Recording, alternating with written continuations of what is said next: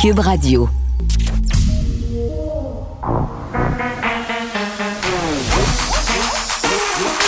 Elle a une opinion sur tous les sujets. Pour elle, toutes les questions peuvent être posées. Geneviève Peterson. Cube, Radio. Salut tout le monde, bienvenue à l'émission. Merci d'être là. Petit suivi sur le cas euh, d'Harold Lebel qui a été expulsé du caucus euh, du Parti québécois hier. Il a été arrêté euh, pour agression sexuelle. Il va comparaître le 11 janvier. Je posais la question est-ce qu'on va retirer l'émission Nos élus des ondes de Télé-Québec? C'est chose faite. On a pris cette tangente-là chez Télé-Québec et je comprends vraiment que dans le contexte, on n'a pas beaucoup le choix de le faire. Tout, on a retiré de la programmation certains titres pour moins que ça, entre guillemets, et les guillemets sont très importants ici, mais vous comprenez ce que je veux dire. Euh, mais crime, je trouve ça dommage pour les autres politiciens qui participaient à l'exercice parce que cette série-là, elle était vraiment dans le même esprit que de garde 24-7. Euh, Par ailleurs, euh, le réalisateur Louis Asselin était le réalisateur de la saison 3 euh, de cette série de garde 24-7 et ça nous permettait vraiment de plonger dans le quotidien de l'Assemblée nationale et de peut-être nous permettre de, faire tomber le cynisme ambiant par rapport à nos politiciens et de démystifier un peu leur quotidien, surtout en, à cette ère pandémique. Là, je dois dire que je trouvais que c'était une fort bonne idée que cette émission, nos élus, mais écoutons, qu'est-ce que vous voulez? Elle est retirée euh, des ondes. Harold Lebel qui n'aide pas au cynisme. On verra euh, comment tout ça va se terminer. Euh, hier, on a eu un verdict de non-culpabilité pour Gilbert Rozon aussi. Je vais en parler avec Nicole Gibault dans quelques instants. Première réaction, c'est la déception généralisée là, sur les médias sociaux. Les gens sont fâchés, les gens comprennent pas on va essayer d'expliquer pourquoi. Pourquoi euh, cette décision-là a été rendue? Qu'est-ce que ça veut dire pour les victimes? Et euh, c'est quoi la suite? Hein? Qu'est-ce qu'il va falloir faire euh, pour que peut-être ces cracks-là dans le système de justice soient comblés? Parce que je vous le rappelle aussi, là, puis je pense que c'est important de ne pas le perdre de vue parce que c'est un débat qui est vraiment émotif. Il ne faudrait pas que la cause de Gilbert Rozon devienne emblématique de l'échec du mouvement MeToo. Puis c'est un sac de nœuds parce que notre système de justice repose sur la présomption d'innocence et je pense qu'on voudrait pas voir le contraire arriver. Donc ça sera au cœur euh, de nos discussions aujourd'hui, de nos préoccupations. La question des écoles aussi. Euh, tantôt, je vais en jaser avec Catherine Bouvet-Saint-Pierre euh, de la Commission scolaire de Montréal parce qu'il y a eu des annonces qui ont été faites hier par rapport justement à ce confinement. On est à 1897 cas supplémentaires aujourd'hui. Euh, donc, je pense que c'est une bonne chose là, que finalement, euh, on se décide de, tout fermer ou presque du 25 décembre au 11 janvier. Juste pour qu'on se fasse un petit récapitulatif des choses euh, qui, qui, changent à partir du 25 et des choses aussi qui seront assouplies parce qu'il y en a des assouplissements au travers de tout ça. Passons euh, rapidement là-dessus, notamment au niveau des écoles. Euh, on le sait, au secondaire, on restait euh, fermé jusqu'au 11 janvier. On avait de l'enseignement à distance. Ce sera la même chose pour le primaire, sauf qu'on n'aura pas un enseignement à distance à proprement parler comme au secondaire. Ça sera une présence pédagogique. Encore faudra-t-il qu'on m'explique de quoi il va en retourner. Parce qu'une présence pédagogique pour une école ne veut pas nécessairement dire la même présence pédagogique pour une autre école et même parfois dans certaines classes, ça peut différer d'un professeur à l'autre. Euh, Service de garde aussi reste ouvert, mais on conseille fortement aux parents de garder les enfants à la maison, ceux qui peuvent. Zone jaune passe en zone orange, zone orange passe en zone rouge, donc avec les fermetures qui viennent avec. Et par rapport au rassemblement, il a été question des rassemblements extérieurs dans les cours. Ça sera interdit pour les raisons qu'on sait. Là, c'est trop tentant à un moment donné. Si les enfants ont froid, euh, si les gens euh, sont un peu gorlots, hein, de dire ah on rentre tout en dedans puis il n'y en a pas de problème. Mais euh, ça sera possible de le faire dans les parcs. Puis à cet effet-là, pour les activités de plein air, là, vraiment cours de ski, raquettes. On nous permet tout ça avec un maximum de huit personnes. Euh, et évidemment, il faut garder nos distances là, si on n'est pas dans la même bulle familiale.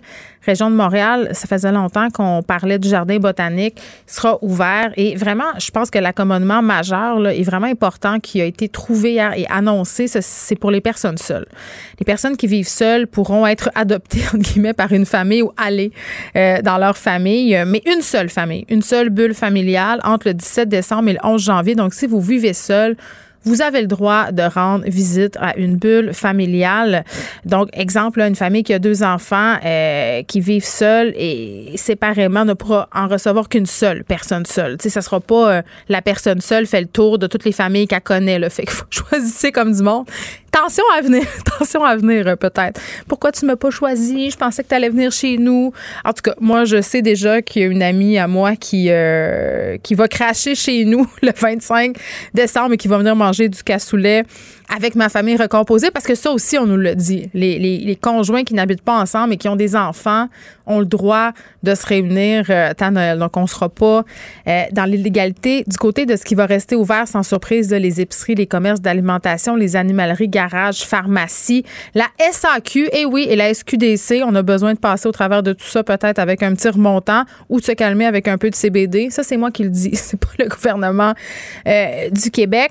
Et on ferme les salons de coiffure, commerce d'esthétisme comme on s'était euh, bon douté hier les spas. Euh, un truc que je trouve dommage, c'est peut-être d'avoir fermé de fermer les librairies là, parce que c'est une période qui est vraiment très très achalandée.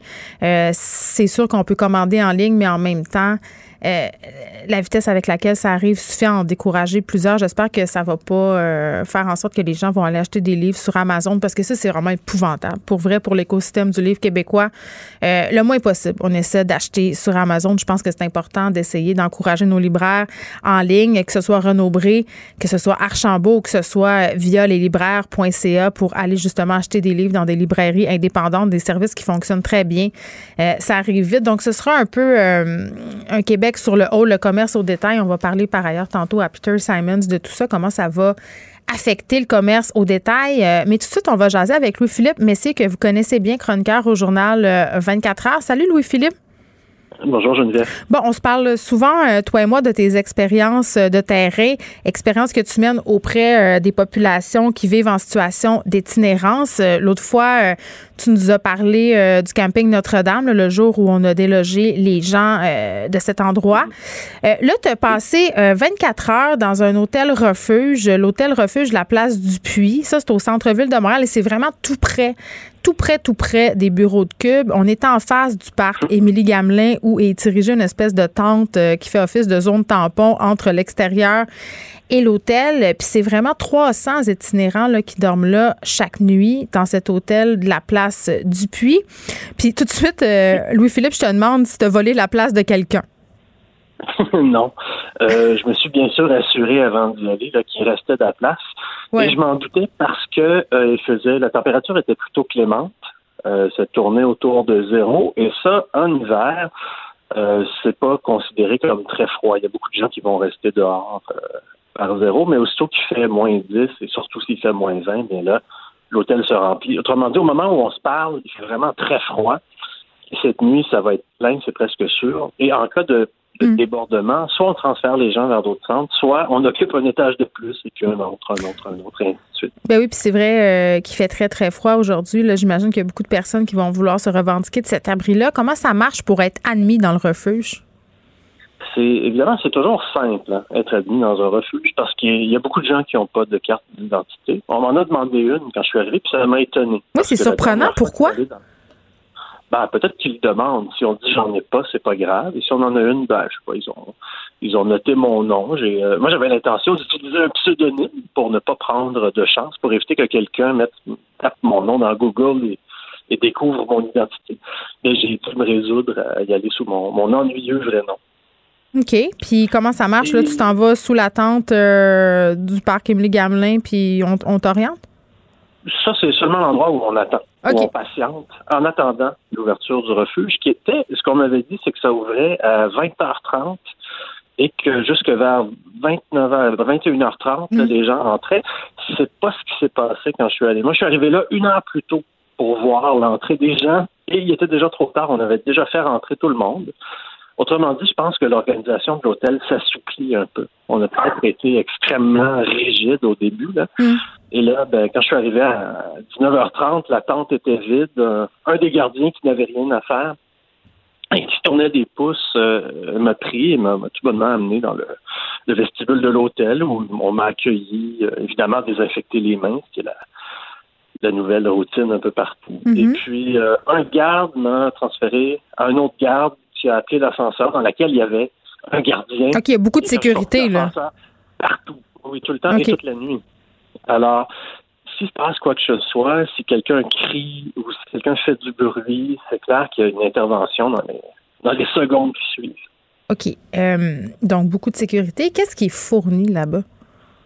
Qu'est-ce qui est fourni? Euh, bon, on m'a donné une bouteille et puis une barre énergétique, là, et c'est pas mal tout. Ben, on fournit une serviette. Il y avait aussi des petits savons euh, en plastique, là, comme on a d'habitude à l'hôtel. Mais on prend pour acquis que tu as mangé avant de venir, puis tout ça, parce qu'il est 20h30, théoriquement.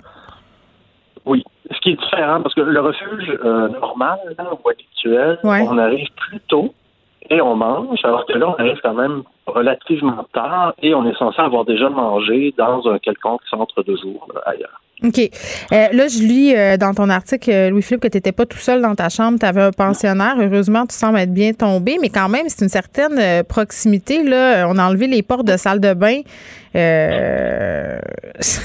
on fait quoi de la dignité? Il y, a mot, il y a un mot pour ça, c'est promiscuité. Oui. Comme, oui, c'est vraiment de la promiscuité. Mais Caroline, la dignité humaine, je veux dire, c'est quoi? Tu vas aux toilettes, euh, puis tout le monde entend? Je veux dire, c'est un.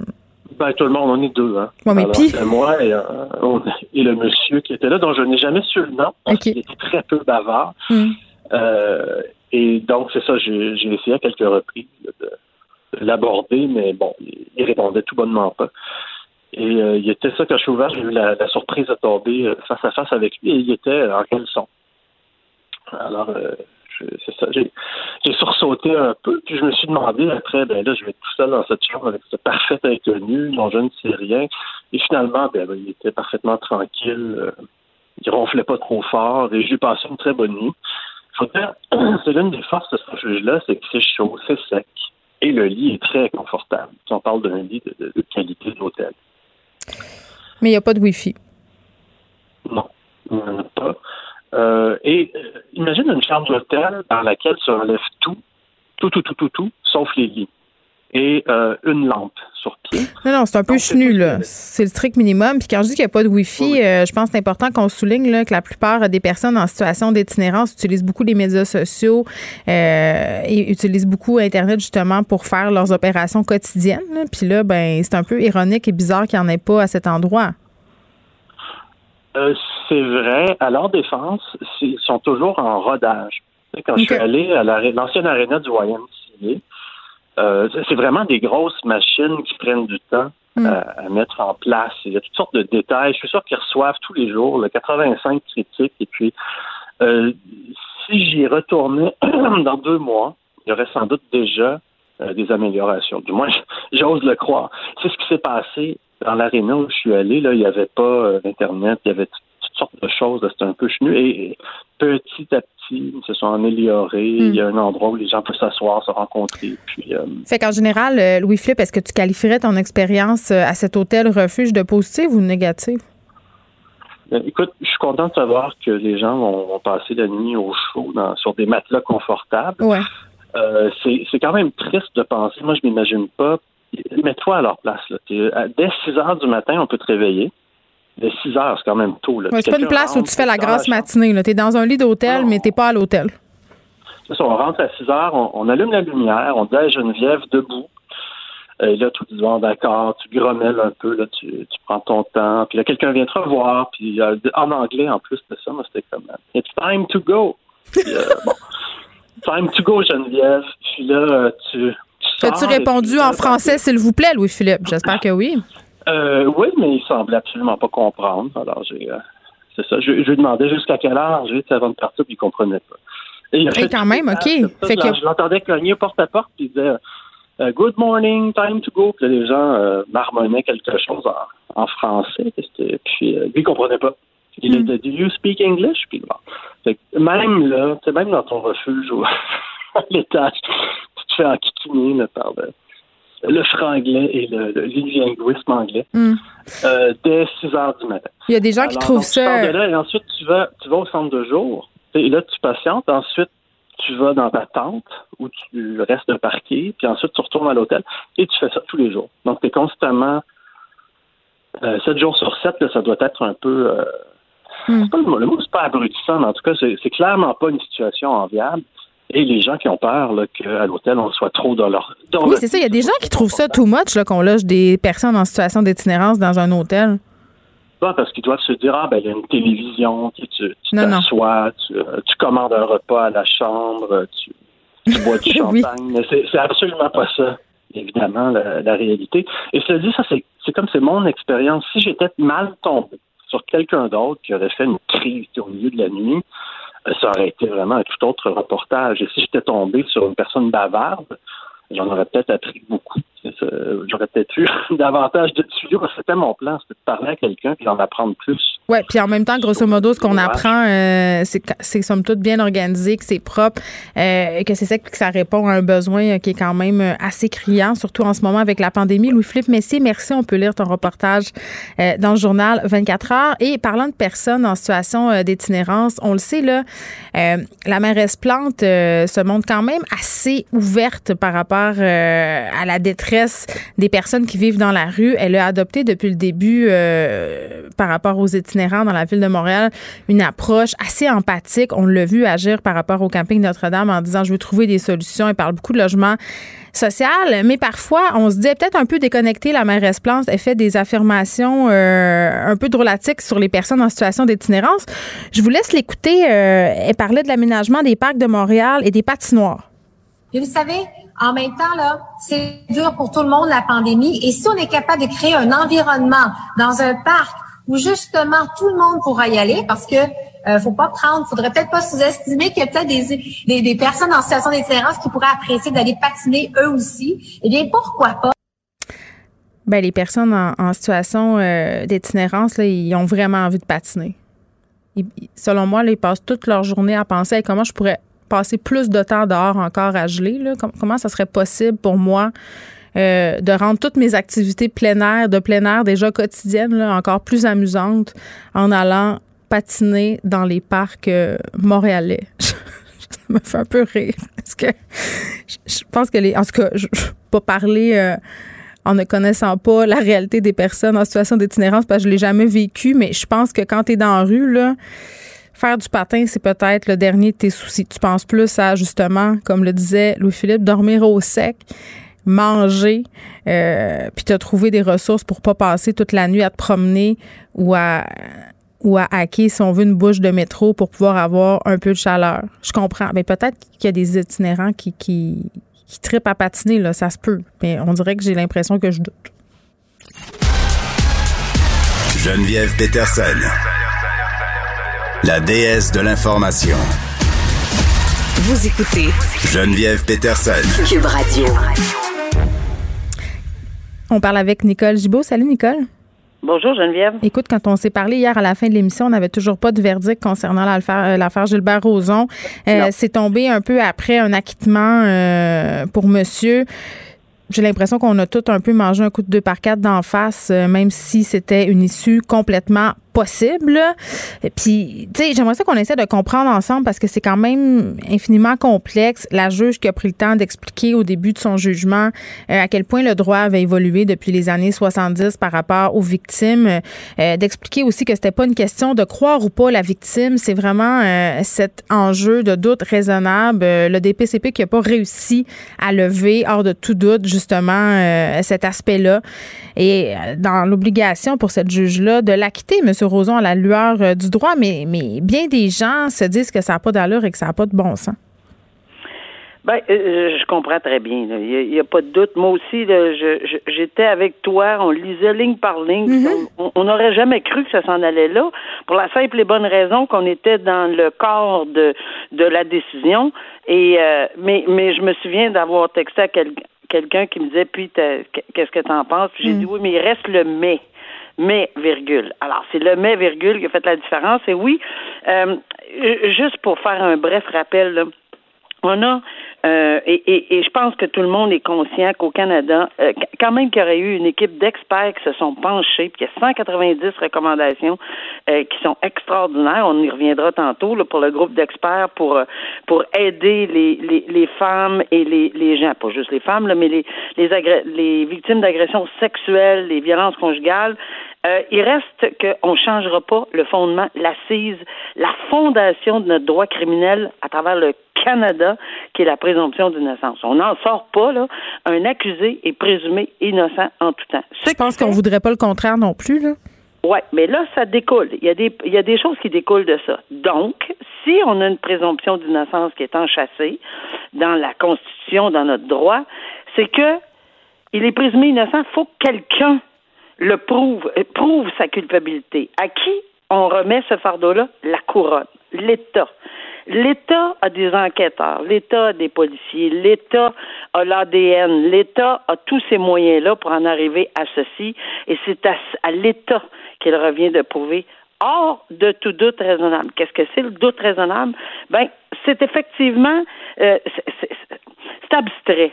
OK? On, comprend que c'est dans l'abstrait, le doute raisonnable, mais c'est une certitude, quasi certitude.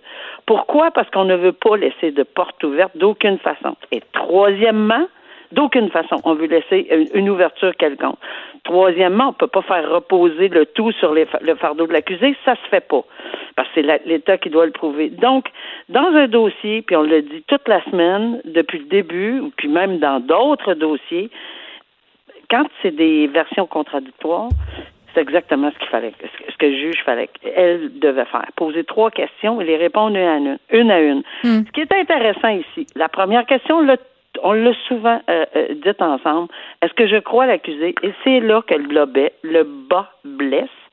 Elle a répondu clairement non. C'est pas plus compliqué que ça. Non, je ne le crois pas. J'explique pourquoi. Elle le dit. Euh, bon, voici. Puis les versions, elle a analysé toute la preuve, l'ensemble de la preuve. C'est son devoir de le faire, que tout juge doit faire à travers le Canada pour n'importe quelle version contradictoire dans un procès. Mm. Elle l'a fait, elle l'a analysé. Deuxième question, est-ce que dans l'ensemble de cette preuve-là, la version qu'il m'a racontée, même s'il y a bien des invraisemblances, même si je le crois pas, même si je crois la victime parce qu'elle a cru la victime beaucoup plus que d'autres choses, là, mm. ça c'est important pour la victime, d'ailleurs, elle le dit. Euh, mais est-ce que je suis capable d'avoir aucun doute raisonnable, cette, cette espèce de notion abstraite, est-ce que je suis certaine, quasi certaine, et je peux fermer la porte? Mais dans l'ensemble de la preuve, je l'ai lu et relu cette décision-là, puis la victime a été extrêmement honnête en contre-interrogatoire et a dit, écoutez, moi, le lendemain matin, c'est beaucoup plus pour le lendemain matin, là, hmm. euh, lorsqu'il y a eu euh, le viol allégué, là, que maintenant on sait qu'il est acquitté, euh, ben, je suis pas capable de me souvenir si... Là, oui, puis Annick Charrette l'a bien spécifié, la victime. Euh, elle aurait pu mentir pour combler les trous. Elle a choisi de ne pas le faire. Et ça, c'est pas la première fois que j'entends ça. J'ai vu des gens quitter le palais de justice en disant j'aurais donc dû mentir.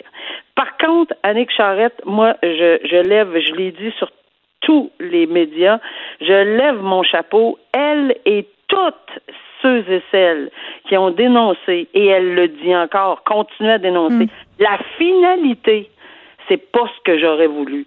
Mais le chemin que j'ai pris, je l'aurais fait et refait. Et je le ferai encore demain matin si c'était le cas. Hmm. Ça, c'est quelque chose de très fort d'Annick Charret et de des courageuses si on n'avait pas eu tout ça depuis le mouvement, moi aussi, est-ce qu'on aurait eu un comité d'experts qui se sont penchés 190 recommandations pour faire bouger les affaires? Non, en même, temps, en même temps, euh, Nicole, puis j'entends vraiment tout ce que tu me dis.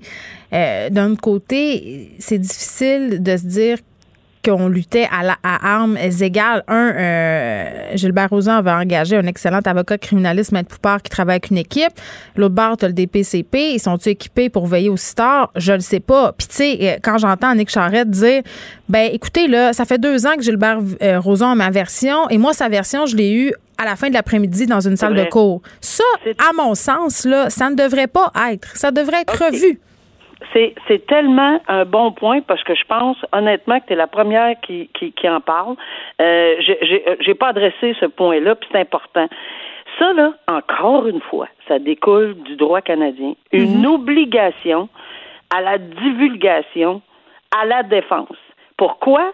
Parce que, oui, c'est vrai, pour une défense, encore une fois, enchâssée dans la Constitution, à une défense pleine et entière pas de surprise. On doit tout divulguer. Et d'ailleurs, s'il n'avait pas fait ça, la cause serait arrêtée. Il y aurait un arrêt de procédure en, en, en, commençant. Hmm. Deuxième point important qu'il faut comprendre, euh, c'est que jamais l'accusé a l'obligation de témoigner on ne peut jamais le forcer. Autre obligation, autre principe fondamental en droit criminel et, et en vertu de la charte, on ne peut pas forcer quelqu'un à s'incriminer. Donc, on ne peut pas demander à Gilbert Rozon ou tout autre accusé sur cette au Canada de, de, de donner sa version. Ça, c'est des points de droit là mm-hmm. Sont absolument majeurs. Donc, l'obligation à la divulgation pour une défense pleine et entière, qui est enchâssée dans la Constitution. Deuxièmement, l'obligation de respecter le droit de l'accusé de ne pas témoigner. Parce que si Gilbert Rozon n'avait pas témoigné, comme bien du monde le font, euh, souvent dans des dossiers en matière criminelle, pas nécessairement d'agression sexuelle, mais dans n'importe quoi, mais on peut jamais les forcer. Mais on le sait, ils sont assis à côté là, là puis on les regarde, là, puis non, il a pas question, il se lèvera pas, elle ou elle, mais il ne témoignera pas. Puis on ne peut même pas l'utiliser contre l'accusé lorsqu'on rend une décision comme juge. Ah bon, c'est bien, l'accusé n'a pas témoigné, donc il, y a quelque chose à, se cacher. Ça n'existe pas, ça. Hmm. C'est absolument interdit de le faire. Voilà pourquoi. Alors, c'est sûr qu'avec la version de la victime, maintenant, moi, je fais un bémol, là, puis je vais te dire que, moi, les déclarations, j'ai toujours été piqué au vif puis j'ai subi moi-même euh, des petites infractions, un vol ou quelque chose du genre, euh, pas, rien de grave au point de parler d'agression sexuelle. Mais il fallait que je fasse une déclaration au policier. Puis je me disais, non. Euh, pourquoi?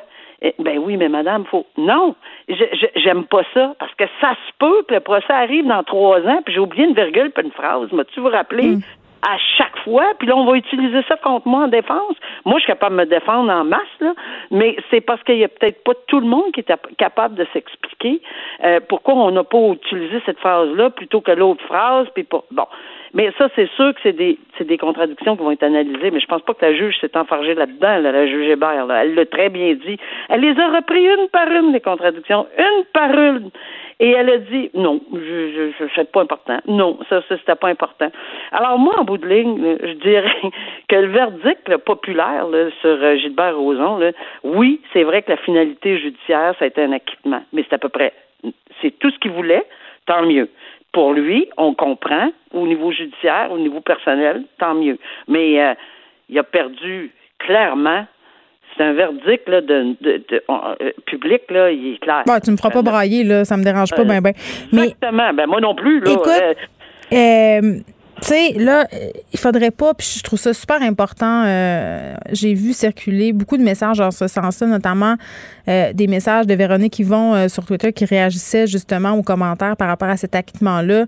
Il faudrait pas que ce que ce cette non-culpabilité-là, Nicole, devienne l'emblème de l'échec du mouvement MeToo.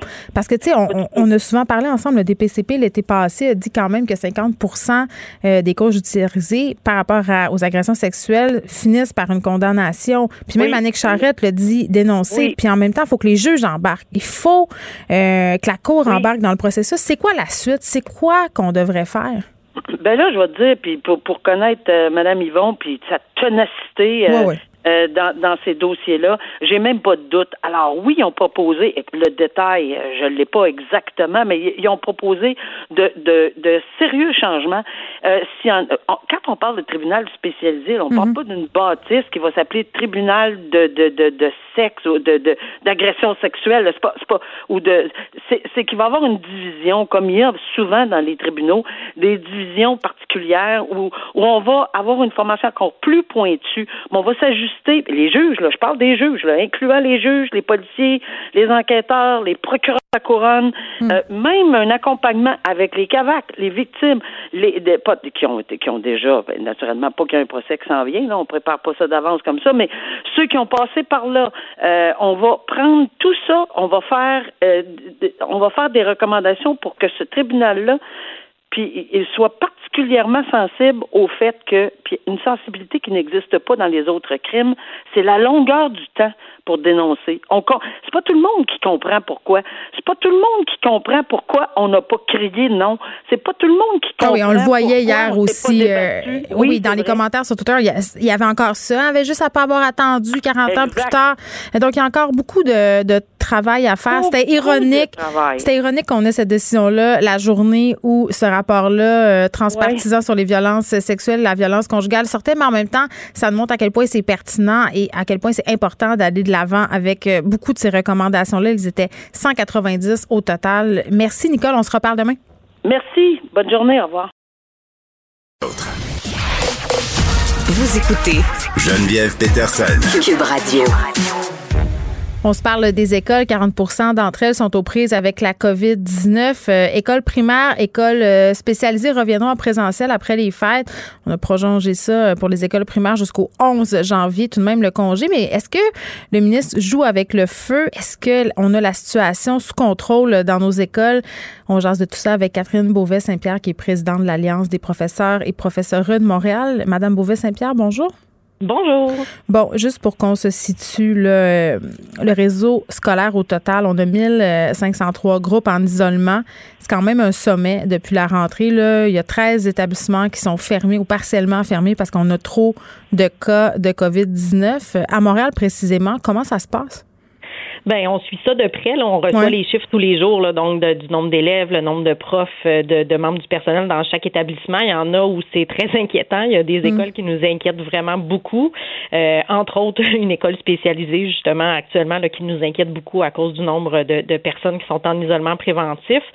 Euh, la situation est inquiétante. Hier, en écoutant le, point de presse, bon, on entendait aussi euh, une des premières choses que le premier ministre a dit, c'est que justement que la situation dans les écoles était très préoccupante et mm. que c'était euh, inquiétant et donc il fallait agir. Alors, la décision qui a été prise hier, évidemment, de ne pas ramener les élèves du primaire mm. à l'école avant le 11 ben, est assez bien reçu. On comprend aussi que c'est une, c'est une question de, de, santé publique là, et que c'est, un coût à donner pour la société. C'est un confinement, un reconfinement un peu différent, mais c'est quand même ça. Sauf que l'aspect nous qui nous inquiète encore, c'est vous l'avez nommé tout à l'heure là, ce sont justement les écoles spécialisées qui elles seront ouvertes au retour des fêtes. Et ça, c'est très mal reçu de la part de, de ces milieux-là. Euh, on sait que, bon, évidemment, on est sensible. Là, il, y a, il, y a, il y a beaucoup de pression de la part des parents de ces élèves-là oui, qui ont besoin de ressources. Tout à fait, exactement. on est très sensible à ça, sauf que la réalité de ces écoles-là, ben, tout d'abord, les réalités, parce que ce sont des milieux très différents l'un à l'autre. Mais tu sais, par exemple, je peux vous citer deux exemples. On a des écoles où les élèves ne peuvent pas porter de masque, même à l'âge où ils seraient supposés en porter parce qu'ils les enlèvent. Euh, parce que, et, ce sont des élèves qui souvent crachent, par exemple, euh, qui arrachent le matériel de protection aux enseignantes et aux intervenants. Donc, des milieux où déjà, c'est quand même assez inquiétant de travailler en pandémie de manière générale. On a d'autres milieux, par exemple, les, euh, les écoles secondaires qui sont reliées à des centres jeunesse. Là, on parle d'adolescents qui ont des troubles du comportement, donc pour lesquels respecter des consignes de santé et de sécurité, ce n'est pas évident. Donc, ces profs-là aussi sont très inquiets parce que là, il va y avoir le temps des fêtes quand même. On le sait, là, on sait c'est quoi les consignes, on le sait qu'on n'est pas supposé voir des gens, mais on se doute qu'il y a des gens qui vont tricher. Ben c'est ça que j'allais dire. C'est ça que j'allais dire, Madame Beauvais-Saint-Pierre. Je me disais, ouais, mais qu'on enlève une semaine ou qu'on en ajoute une euh, avec cette clientèle-là. Euh, et pardonnez-moi l'utilisation du mot clientèle, mais ça change pas grand-chose parce que c'est difficile euh, tout le temps de les, de les, maintenir, ces consignes sanitaires-là. Mais vous faites bien de le souligner. On le sait qu'il va y avoir peut-être de la transmission communautaire pendant le temps des fêtes, qu'il y a des élèves qui ont peut-être une petite bulle en temps normal qui vont circuler dans les familles. Fait que c'est peut-être ça qui est inquiétant. Mais par rapport à la fermeture des écoles primaires, je comprends que du côté euh, des établissements, des enseignants, c'est bien reçu. Je pense que tout le monde est fatigué, que tout le monde va prendre cette pause-là, puis que tout le monde va le prendre, là, ce sas de protection-là euh, que ces jours de congé vont nous donner.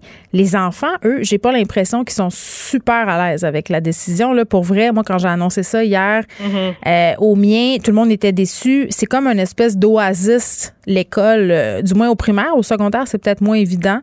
Euh, mais ma fille au primaire était très, très, très déçue de savoir qu'elle resterait chez eux et qu'en, et qu'en plus, on n'aurait pas nécessairement euh, des journées de classe en ligne. Oui, tout à fait, mais j'ai eu la même réaction euh, chez moi aussi. J'ai aussi oui, sont, sont fâchés. La même réaction, tout à fait. Euh, ben, en fait, pour être bien honnête, on a été un peu étonné à l'Alliance que ce soit pas de l'enseignement à distance qui soit euh, demandé Pourquoi? pour le ben, C'est ça, parce que moi, j'ai reçu plein, là, avant Noël, de sondages d'écoles, savoir si on était équipé. Puis, supposément, le ministre Robert nous avait équipé, mais là, il dit une chose puis son contraire, parce que là, ça aurait l'air que tout le monde n'a pas accès, puis tout le monde n'a pas Internet haute vitesse. Fait qu'à un ben, moment donné, ça fait depuis le printemps qu'on le sait. Là. Ben c'est ben tout à fait. Effectivement, c'est tout à fait ce qu'on se dit aussi, c'est qu'on prépare les profs depuis la rentrée. Là, on leur dit faut que vous soyez prêts à enseigner à distance si on bascule en virtuel. Mm. Donc les profs ont des horaires prêts, se sont préparés à cette éventualité-là. Euh, au centre de service de Montréal, j'ai vérifié. En fait, hier matin, je, je, voyais venir les choses. Moi, je m'attendais à une annonce de ce genre-là. Donc, j'ai tout de suite appelé, euh, ben, j'ai tout de suite contacté mes, mes vis-à-vis pour valider est-ce qu'on a vraiment tout le matériel euh, informatique et les clés justement pour Internet, par exemple, parce que bon, il y a le mhm. matériel informatique, il y a l'accès Internet. Et on m'a assuré que oui, on était prêt au Centre de services de Montréal pour faire face à, un enseignement à distance pour tous. Euh, bon, là, reste que euh, si c'était arrivé, euh, peut-être qu'on aurait eu des mauvaises surprises. oui, mais on a demandé aux profs de se préparer. Là, les profs de mes enfants m'ont tous dit on nous a demandé au niveau de notre établissement de nous préparer à basculer à l'enseignement en ligne. On a demandé aux enfants de quitter aujourd'hui avec tous leurs cahiers. On est prêt, là.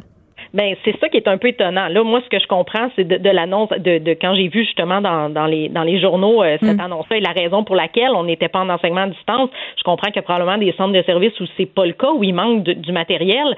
Mais là, il y a quelque chose qui, il y a, un grave problème là dans, dans, dans ces milieux-là. Euh, il y a un problème et au niveau de ces centres de services-là, mais il y a aussi un problème au niveau ministériel parce qu'on a un ministre qui qui, qui veut euh, qui, qui, veut qu'on lui qu'on ait confiance en lui. Mm. Mais là, il aurait peut-être fallu qu'il y ait un grand un, un grand euh, euh, recensement qui soit fait aussi au niveau des centres de services pour vérifier justement est-ce que tous les élèves du Québec vont pouvoir avoir des cours à distance si on est obligé de basculer? C'est bien agaçant. C'est agaçant, Madame Beauvais-Saint-Pierre, parce que euh, on aurait eu le temps de se corriger. Là, ça a été soulevé à maintes reprises pendant la première vague qu'il y avait peut-être un petit manque de communication entre le terrain puis le ministre. Euh, c'est tannant de se rendre compte que c'est encore le cas en ce moment et qu'à cause de ça, puis moi, ce que j'ai peur, ce sont les inéquités. Parce qu'on l'a vu pendant la première vague, les écarts d'apprentissage entre les écoles, même entre les classes, des enfants qui vont arriver le 11 janvier, puis ça, c'est si ça rouvre le 11 janvier, là, hein? Des enfants qui vont arriver, qui seront pas sur le même pied. Est-ce que vous avez des consignes claires? Euh, on n'a pas encore des consignes claires parce que les, ben, les consignes qui sont données, qui viennent du ministère pour les deux jours, là, je parle vraiment pour le primaire parce qu'au secondaire, c'est vraiment de l'enseignement en ligne à distance qui se fait, donc l'horaire régulier. Ça continue. Au primaire, les consignes qu'on a, c'est un service pédagogique, un contact régulier. Mais c'est quoi un contact régulier? Parce que pour ben, moi, ça peut être bonjour, comment ça va, puis pour un autre, c'est trois heures d'exposé oral. C'est vrai. C'est un appel à la géométrie variable, tout à fait. En même temps, évidemment, nous autres, on blâme pas nos membres d'être à géométrie variable parce qu'ils ont probablement reçu de leur direction d'établissement aussi des consignes. La consigne n'était pas claire hein, du ministère. Donc après, mm. comme on en a souvent parlé, avec la subsidiarité, ça part d'en haut, ça descend. Donc, une fois que la consigne est donnée, ben, elle est donnée de façon un peu différente et interprétée de façon un petit peu différente. Donc oui, on arrive avec de la géométrie variable. Est-ce que c'était grave pour jeudi, vendredi? Bien honnêtement. Euh... on s'en foutait un peu, là, ces deux jours avant. Moi, je, ben, moi j'aurais sacré à paix à tout le monde. Pour vrai, là. Ces journées-là, là, quand ça a été annoncé, moi, je me suis dit, bon, le, ministre sauve sa peau. Euh, il voulait, il arrêtait pas de dire qu'il changerait pas le calendrier scolaire. Donc là, il est capable de dire, ben non, j'ai pas changé le calendrier scolaire. C'est deux jours d'école quand même. Savez-vous ce qu'on s'est dit, nous, les parents? On s'est dit, ils vont faire du petit bricolage, on va avoir un petit mot du break. Hein? Ils vont nous sacrer patience avec les vacances de Noël. On est tout à bout. On veut tous se rendre au 25 décembre. c'est ça qu'on ben, s'est dit. C'est un peu ça. Donc, ces deux journées-là, ça a été, bon, euh, je pense, pris un peu à la légère et ben avec raison parce qu'au primaire, les dernières journées, bon, les élèves sont fatigués, sont, sont, sont fébriles, tout ça. Là, le retour, là, on se dit, bon, puis comme vous l'avez bien dit, là, on, nous parle d'une semaine, mais on n'a pas les chiffres de à quoi vont ressembler, les chiffres dans trois, dans, dans deux semaines au niveau euh, des cas, on le sait pas. Mm. Donc, est-ce que ça va être prolongé? Puis c'est là qu'on ne veut pas revivre ce qu'on a vécu l'an dernier, avoir, comme vous dites, du géométrie variable, des élèves qui ont plus de services que d'autres. Puis aussi, c'est facile dans un milieu, justement, où tous les enfants sont équipés, que le prof dise, ben, hey, moi, je vais me lancer dans, dans, dans mm. des cours euh, à distance et tout ça parce que je peux le faire. Et qu'effectivement, tu te retrouves avec un autre prof qui va dire, ben, moi, je me lancerai pas là-dedans parce que j'ai la moitié de mes élèves qui n'ont pas de matériel informatique pour le faire. Donc, je veux pas avoir une iniquité. Alors, c'est là qu'on on, veut pas revivre ce qu'on a vécu et Là, bon. Puis le décrochage, des enfants, des enfants qui sont déjà euh, en retard d'apprentissage. On pédale en ce moment en montadine pour rattraper le temps perdu. Là, on vient d'en racheter une couche. Moi, je trouve ça très inquiétant. Pour être honnête, inquiétant. Puis si on s'arrête, bon, si on recommence le 11 comme, euh, comme normalement, ça, ne sera pas catastrophique. Hmm. Mais là, il faut se croiser les doigts pour que le 11, l'école puisse reprendre euh, comme, comme à l'habitude. Bon, on le dit souvent, mais c'est sûr que les profs, ce qu'ils veulent, c'est enseigner en présence. C'est ce qu'ils veulent parce que c'est ça leur travail. Par contre, là, on a aussi une crise, une crise sanitaire importante, puis on veut aussi la santé, la sécurité de tout le monde. Mm. Donc, il va falloir trouver le, le juste milieu là-dedans. Mais là, moi, j'ai trouvé très, très, très inquiétant de lire qu'il y avait encore des milieux où on n'était pas prêt au hmm. niveau euh, matériel. Ça, il y a des gens qui n'ont pas pris leurs responsabilités quelque part et c'est fort inquiétant parce que le, le 13 mars prochain, ça va faire un an. Là. Ça, va, ça commence à faire longtemps qu'on vit une situation de genre-là. Puis là, le temps froid arrive. Euh, il y a toujours question de la ventilation aussi qui est déficiente dans plusieurs euh, établissements, surtout à Montréal. On a un parc immobilier assez désuet. Des fois, c'est même pas possible d'ouvrir les fenêtres. hier, quand je suis arrivée à l'école des enfants, toutes les fenêtres étaient ouverte et la première chose que mon fils me dit en rentrant dans l'auto, c'est maman, j'ai tellement eu froid. Oui, ben c'est c'est ça. ça. aussi c'est l'autre réalité qu'on vit, c'est euh, la santé et la sécurité pas prise assez ne sont pas prises assez au sérieux parce qu'on en parle depuis le début, on voit des articles de journaux qui passent, on voit des analyses qui passent, donc la ventilation dans les écoles mm. c'est un problème depuis des années. mais nos enfants ils vivent là, ils ont froid, puis nos enfants au secondaire portent un masque toute la journée. Non, c'est ça. C'est une situation qui, qui qui, semble être pris à la légère en fait parce que bon on a j'ai assisté à des comités de parents j'ai assisté à toutes sortes de rencontres où mm. euh, les gens posent des questions sur la ventilation aussi et demandent pourquoi on n'ajoute pas certaines mesures. Bon là les réponses qu'on nous donne c'est on n'est pas sûr à 100% que par exemple si on mettait on mettait des euh, des, des, des, purificateurs ou des purificateurs d'air ça a vraiment une incidence euh, bonne. On a peur aussi que si on met ça les gens arrêtent d'ouvrir les fenêtres et d'aérer et de porter le masque. Mais il y a aussi de l'éducation à faire à travers ça. Mais ma réponse c'est toujours la même. Est-ce qu'on peut faire le maximum, s'il vous plaît, pour mettre les gens en sécurité? Il n'y a pas de, on n'a pas à couper euh, ni au niveau monétaire, euh, euh, ni au niveau du personnel quand on parle de santé et de sécurité, c'est mm. ça la priorité actuellement. Là.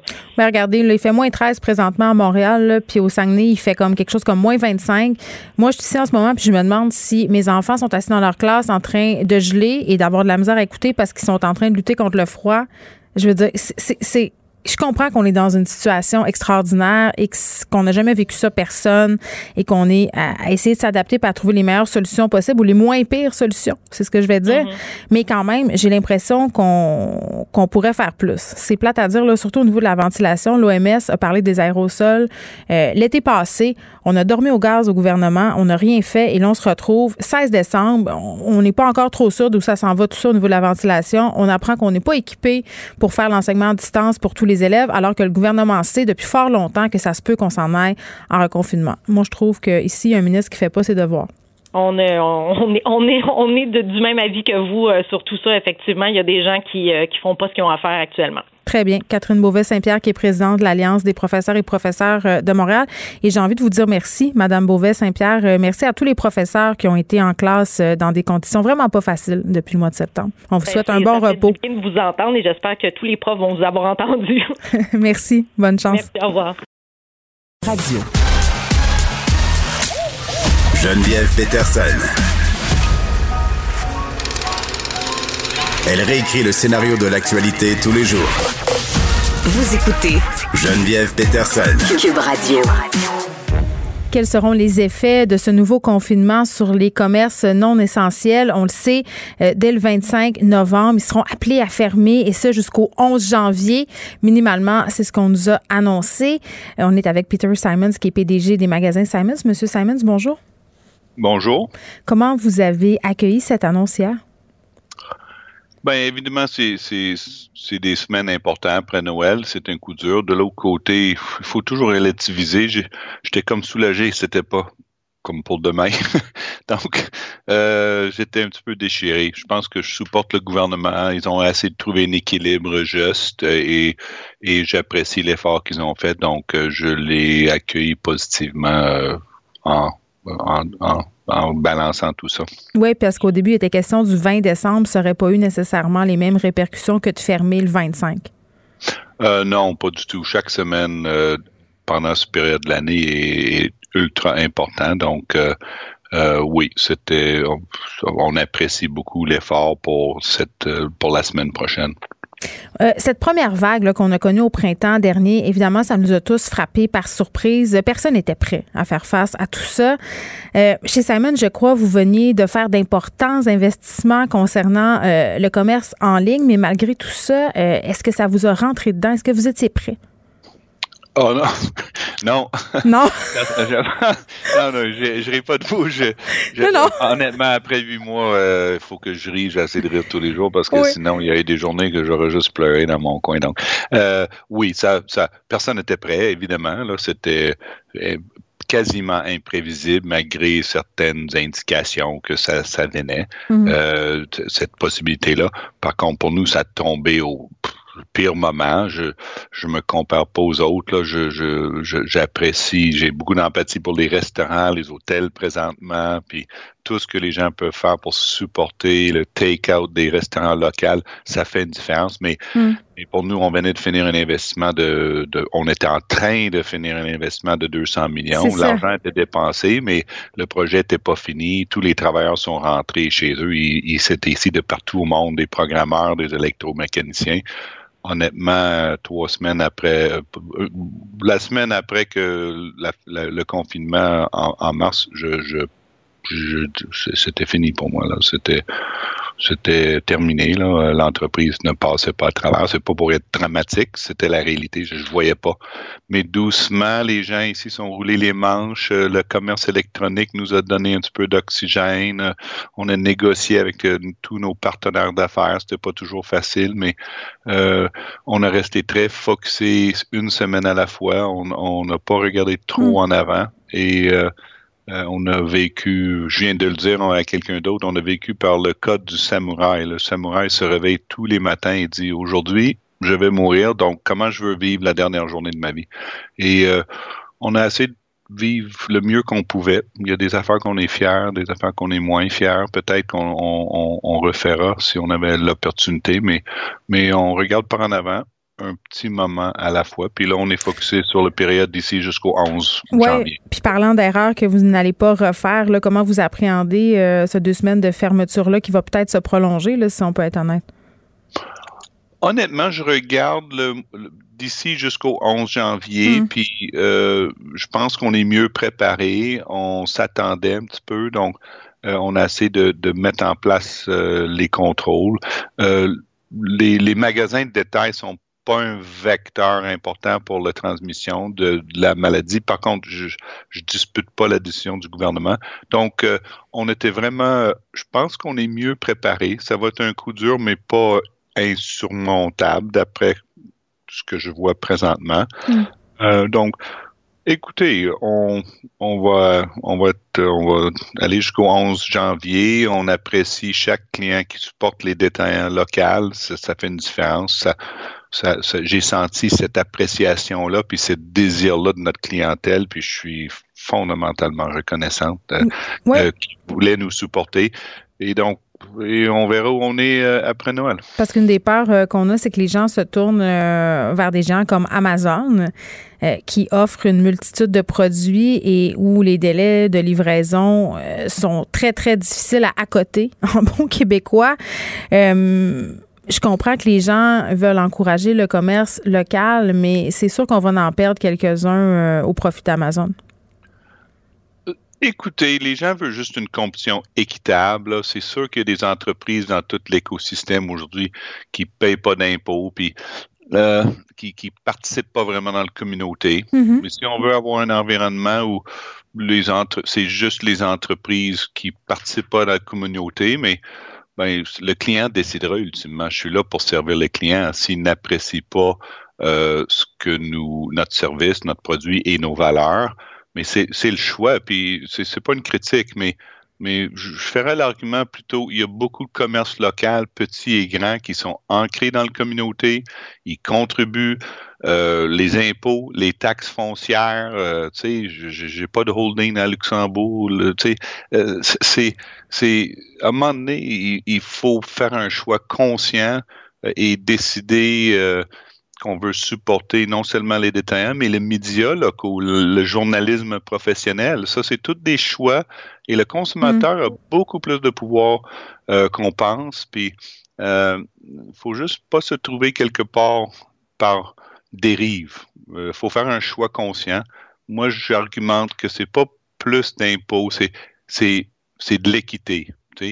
Euh, et, si les gens veulent venir ici simplement nous vendre des choses et, pas participer au financement des CHSLD, de l'éducation, euh, ben écoute, on, peut voir un petit peu potentiellement euh, qu'est-ce que ça peut faire. Donc, je reviens à mon message. Je suis reconnaissant du support. je pense que les gens sont sensibilisés à ça.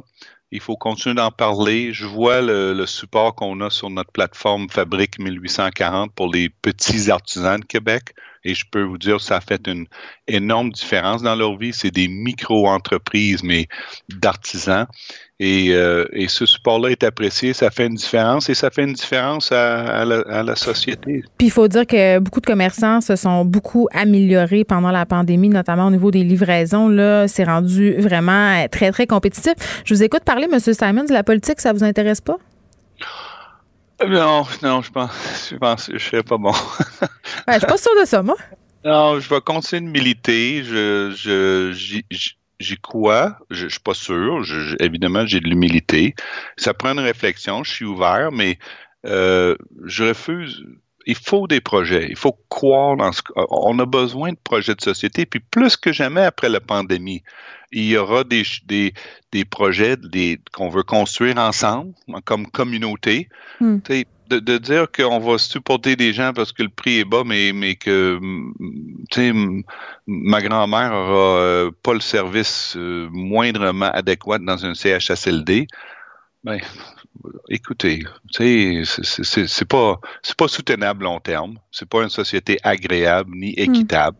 Et il faut pas monter sur les barricades et dire oui, plus. On parle d'une équité fiscale dans le but de financer les coûts de pandémie. Euh, on n'est pas indépendant. L'homme d'affaires, citoyen, on est tous interliés. Puis il faut qu'on faut qu'on réalise que oui, on a de la liberté, mais on a des responsabilités qui viennent avec. Hmm. Puis, euh, ben, en ce sens-là, M. Simons, j'ai envie de vous demander, euh, le gouvernement met en place toutes sortes de mesures facilitantes, là, distribue de l'argent pour aider les commerces. Est-ce qu'il y a d'autres mesures que vous souhaiteriez voir implantées par le gouvernement pour aider les commerçants?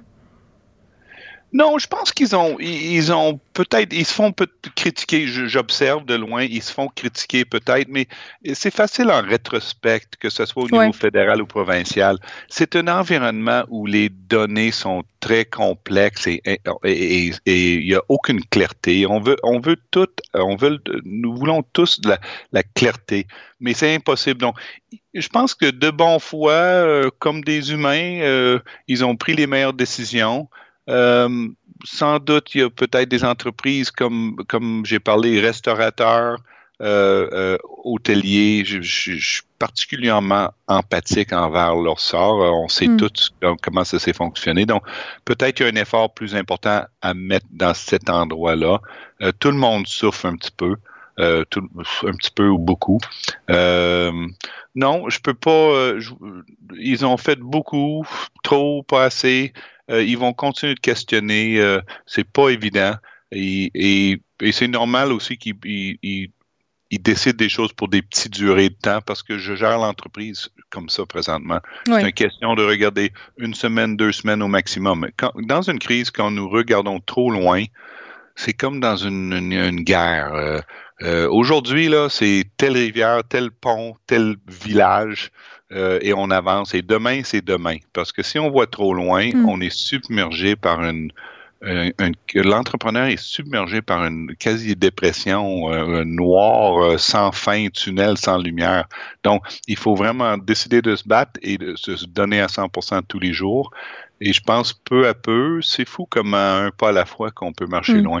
On va espérer euh, collectivement que cette pause-là ne soit pas prolongée au-delà euh, du 11 janvier, mais ce qui prime évidemment, c'est la santé publique. Puis je pense que c'est important euh, qu'on se le rappelle. Et je souligne au passage aussi l'importance de faire tout en notre pouvoir, quand on a le privilège de pouvoir le faire, de consommer local, c'est important. Et comme vous venez de l'expliquer, ça a des répercussions dans toutes les autres sphères. Social Peter Simons, merci, PDG des magasins Simons. Geneviève Peterson, la déesse de l'information. Vous écoutez Geneviève Peterson, Cube Radio. Le, commentaire de Danny Saint-Pierre, un chef pas comme les autres.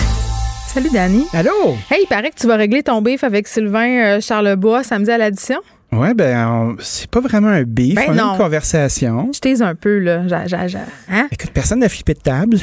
Il Non! Est, il est, Il, euh, est, il est il extraordinaire. est extraordinaire. Il est adorable. Mais Moi, je suis un fan depuis longtemps. C'est une source de contenu sans fin. Puis j'étais intéressé euh, de connaître un peu euh, le pourquoi tu publies compulsivement des lettres ouvertes à chaque semaine. Non, mais c'est un gars qui a une vision. C'est un gars qui a une vision, c'est un gars qui a une équipe, c'est un gars qui travaille pas au Québec aussi. Est-ce qu'il attend? Est-ce que t'as pas- Il Y a-tu politique. une équipe? Parce que est-ce que tu sous-entends que son équipe l'aide à, produire Ben, tout ce contenu? Christy, t'imagines tout Il ce est comme contenu-là? Ricardo, le Ricardo de l'alimentation. C'est le Ricardo des stats. On tient quelque chose. Il est incroyable. Ouais. J'ai eu beaucoup de fun à discuter avec lui. Euh, puis on a réussi à mettre des noms sur les personnages aussi. Là. Donc les agriculteurs, en fin de compte, c'est euh, l'UPA. OK, c'est ça. c'est comment qu'on a dit ça hier? Les agriculteurs par une, euh, une lettre Ah, jalousie. C'était Ouais, quoi? c'est une, euh, une jalousie quelqu'un. Une jalousie ignoble. Ignoble. C'est Ouais. ça. Ben, je me suis rendu compte que c'était pas les petits agriculteurs comme on pensait, mais la, la grosse instance de l'UDA. Donc, là, tout euh, de l'UPA. L'UDA, c'est une autre instance. Oui, mais moi je l'aime l'UDA, ça va bien. C'est l'UPA, oui. Je suis mêlé dans mes lettres. C'est la croix et la bannière. Le beef est tombé.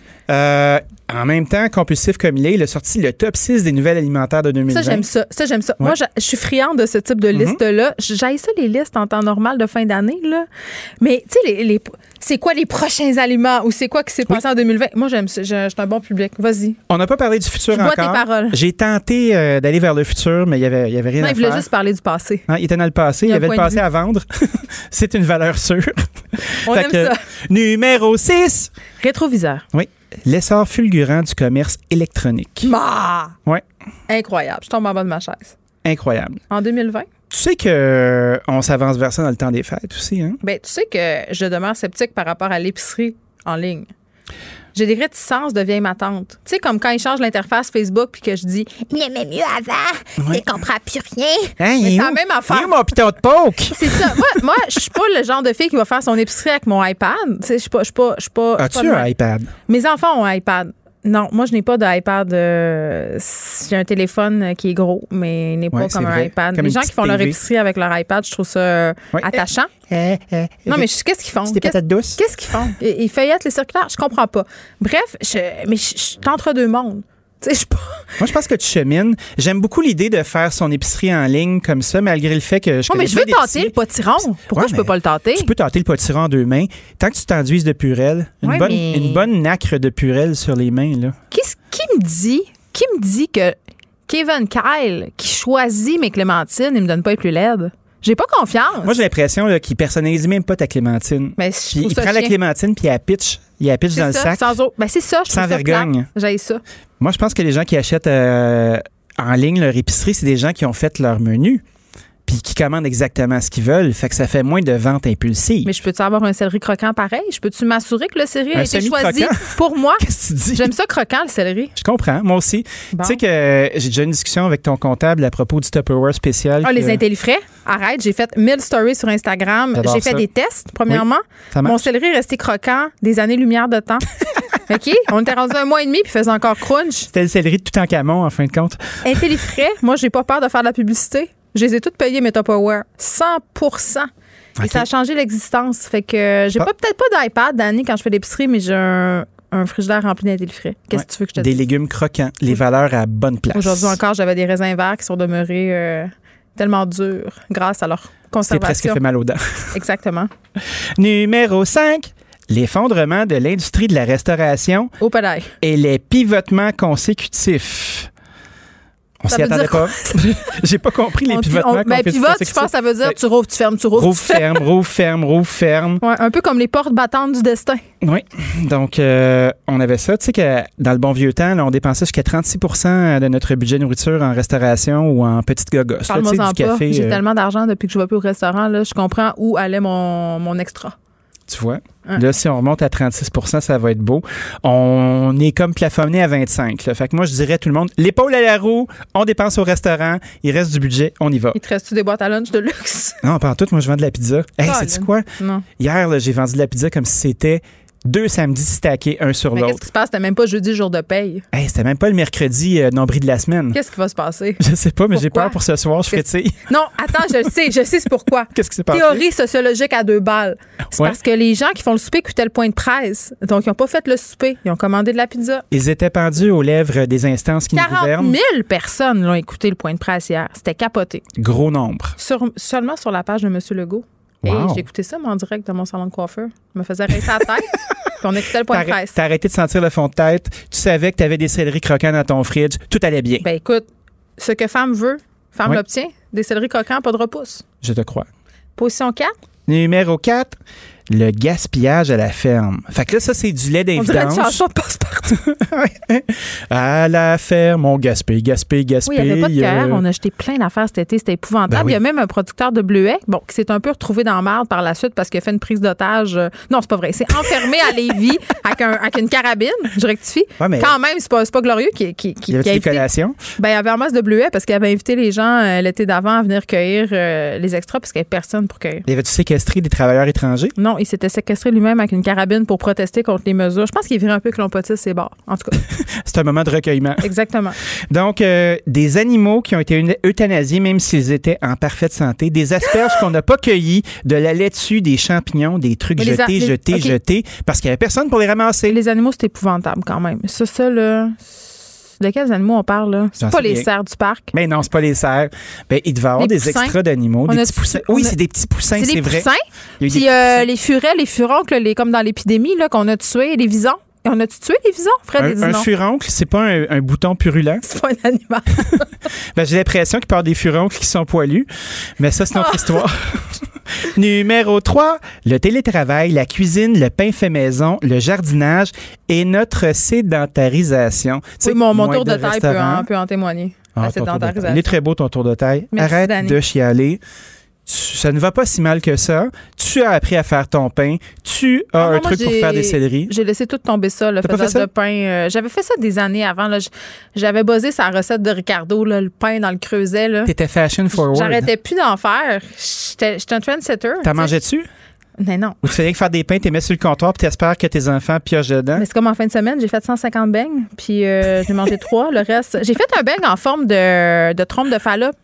J'ai essayé de faire un organe reproducteur féminin Ah oui? hein, en forme de beigne, C'est tellement fécond. Mais c'était vraiment réussi. J'ai une photo. Je mettrai ça sur mes médias sociaux. euh, J'aime ça. Mes trompes de Fallope Mais, beignières. mais tes trompes de Fallope à, à fraîche odeur de levure je de fait, beigne. je l'ai fait manger à ma fille de 10 ans, mais je ne sais pas si ça va avoir des répercussions sur son équilibre, son équilibre psychologique futur. Je me Ben, pose tu sais, est-ce qu'il y a un lien entre ça et le papillon humain? Ben, doute. sûrement, sûrement. Puis je me dis, euh, est-ce que c'est comme Chronos qui mange ses enfants? Tant de questions. Donc, on a fait du télétravail, on a cuisiné. Puis d'ailleurs, euh, pour en revenir à notre héros du jour, Sylvain euh, Charlebois m'a donné Oui. plusieurs conseils euh, pendant cette année pour euh, réussir à cultiver mes tomates puis mon jardin. Parce que moi, Dani, je suis un gémeau, je me tanne vite de tout. Je pars sur des bulles au cerveau, là. Là, je me fais un jardin, ça me coûte 600 pièces de stock. Je tripe pendant deux semaines, puis après ça, je suis comme, hey, je! Puis là, tout meurt. C'est ce qui est arrivé avec mes tomates et tout. T'es pas la seule. Je sais. T'es pas la seule, mais je pense que c'est comme les abonnements au gym, ça. Les gens nous Ah, voient arriver non, avec ça, nos. Mais les gens, les gens nous voient arriver avec nos paniers, là, puis se frottent les mains, puis ils se disent, il y a les épais qui vont acheter des plantes, puis qui vont les faire mourir. Ah non, On va les revoir dans deux des semaines. asperges, quand même pas facile. Moi, je fais pas ça. Mais non, c'est ça. Je suis pas cave. Moi, je m'abonne au panier à cette heure. Panier? jardinage. J'ai fait survivre deux plants de tomates sur ma galerie tout l'été grâce au valeureux conseil de M. Charlebois. Qu'est-ce qu'il t'a dit? Puis je consi- ben, il me dit, un, de pas les arroser trop souvent, de me calmer. Peut-être que quatre fois par jour, c'était pas nécessaire. Laisse-les Une fois. chercher. Puis de couper là, les, petits- les petites branches qui poussent entre les Les branches. gourmands. Laissez-les, ils sont gourmands. Ouais, c'est pas Francis Redé puis Ricardo, les gourmands, c'est ça. Ah, c'est pas Christian Bégin non plus.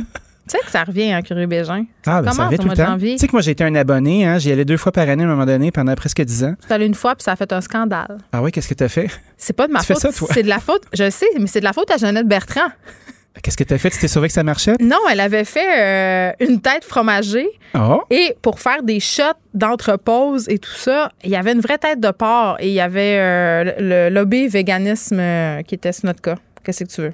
Numéro 2, Black Lives Matter. Imagine-toi donc euh, des Hein? marques. Ouais, ouais. C'est pour vrai, hein? Ouais, ouais. Ah oui, on a changé. Des euh, marques, euh, le sirop en Jemima euh, est parti. L'oncle Ben est rentré à la maison. On a fait de la place. On a arrêté d'utiliser des icônes. euh, Ben, des sy- icônes sy- racistes. des icônes racistes, des symboles qui n'avaient plus leur place. Numéro 1, achat excessif et inutile de nourriture et de papier de toilette pendant la première vague de la pandémie. Moi, je me, je me, je m'en fais du popcorn en pensant aux gens qui vont jeter au vidange leur euh, sac de riz puis de lentilles qui vont passer, tu sais, leur gigasac haut de même, là, comme Ah si t'envoyais ça euh, de par le monde euh, dans des pays Ben où on n'a pas de riz. C'est ça, ça, t'imagines plein de petits mondes dans la ruelle avec du riz un peu pâteux en train de se frotter ça, Ça, dans ça la me face. traumatisait quand j'étais petite. euh, les annonces de Vision mondiale où tu voyais des enfants manger, cette affaire-là, ça en mettait partout. Puis je- ça- Ouais, c'est la ça première collait. fois où j'ai réalisé mon privilège.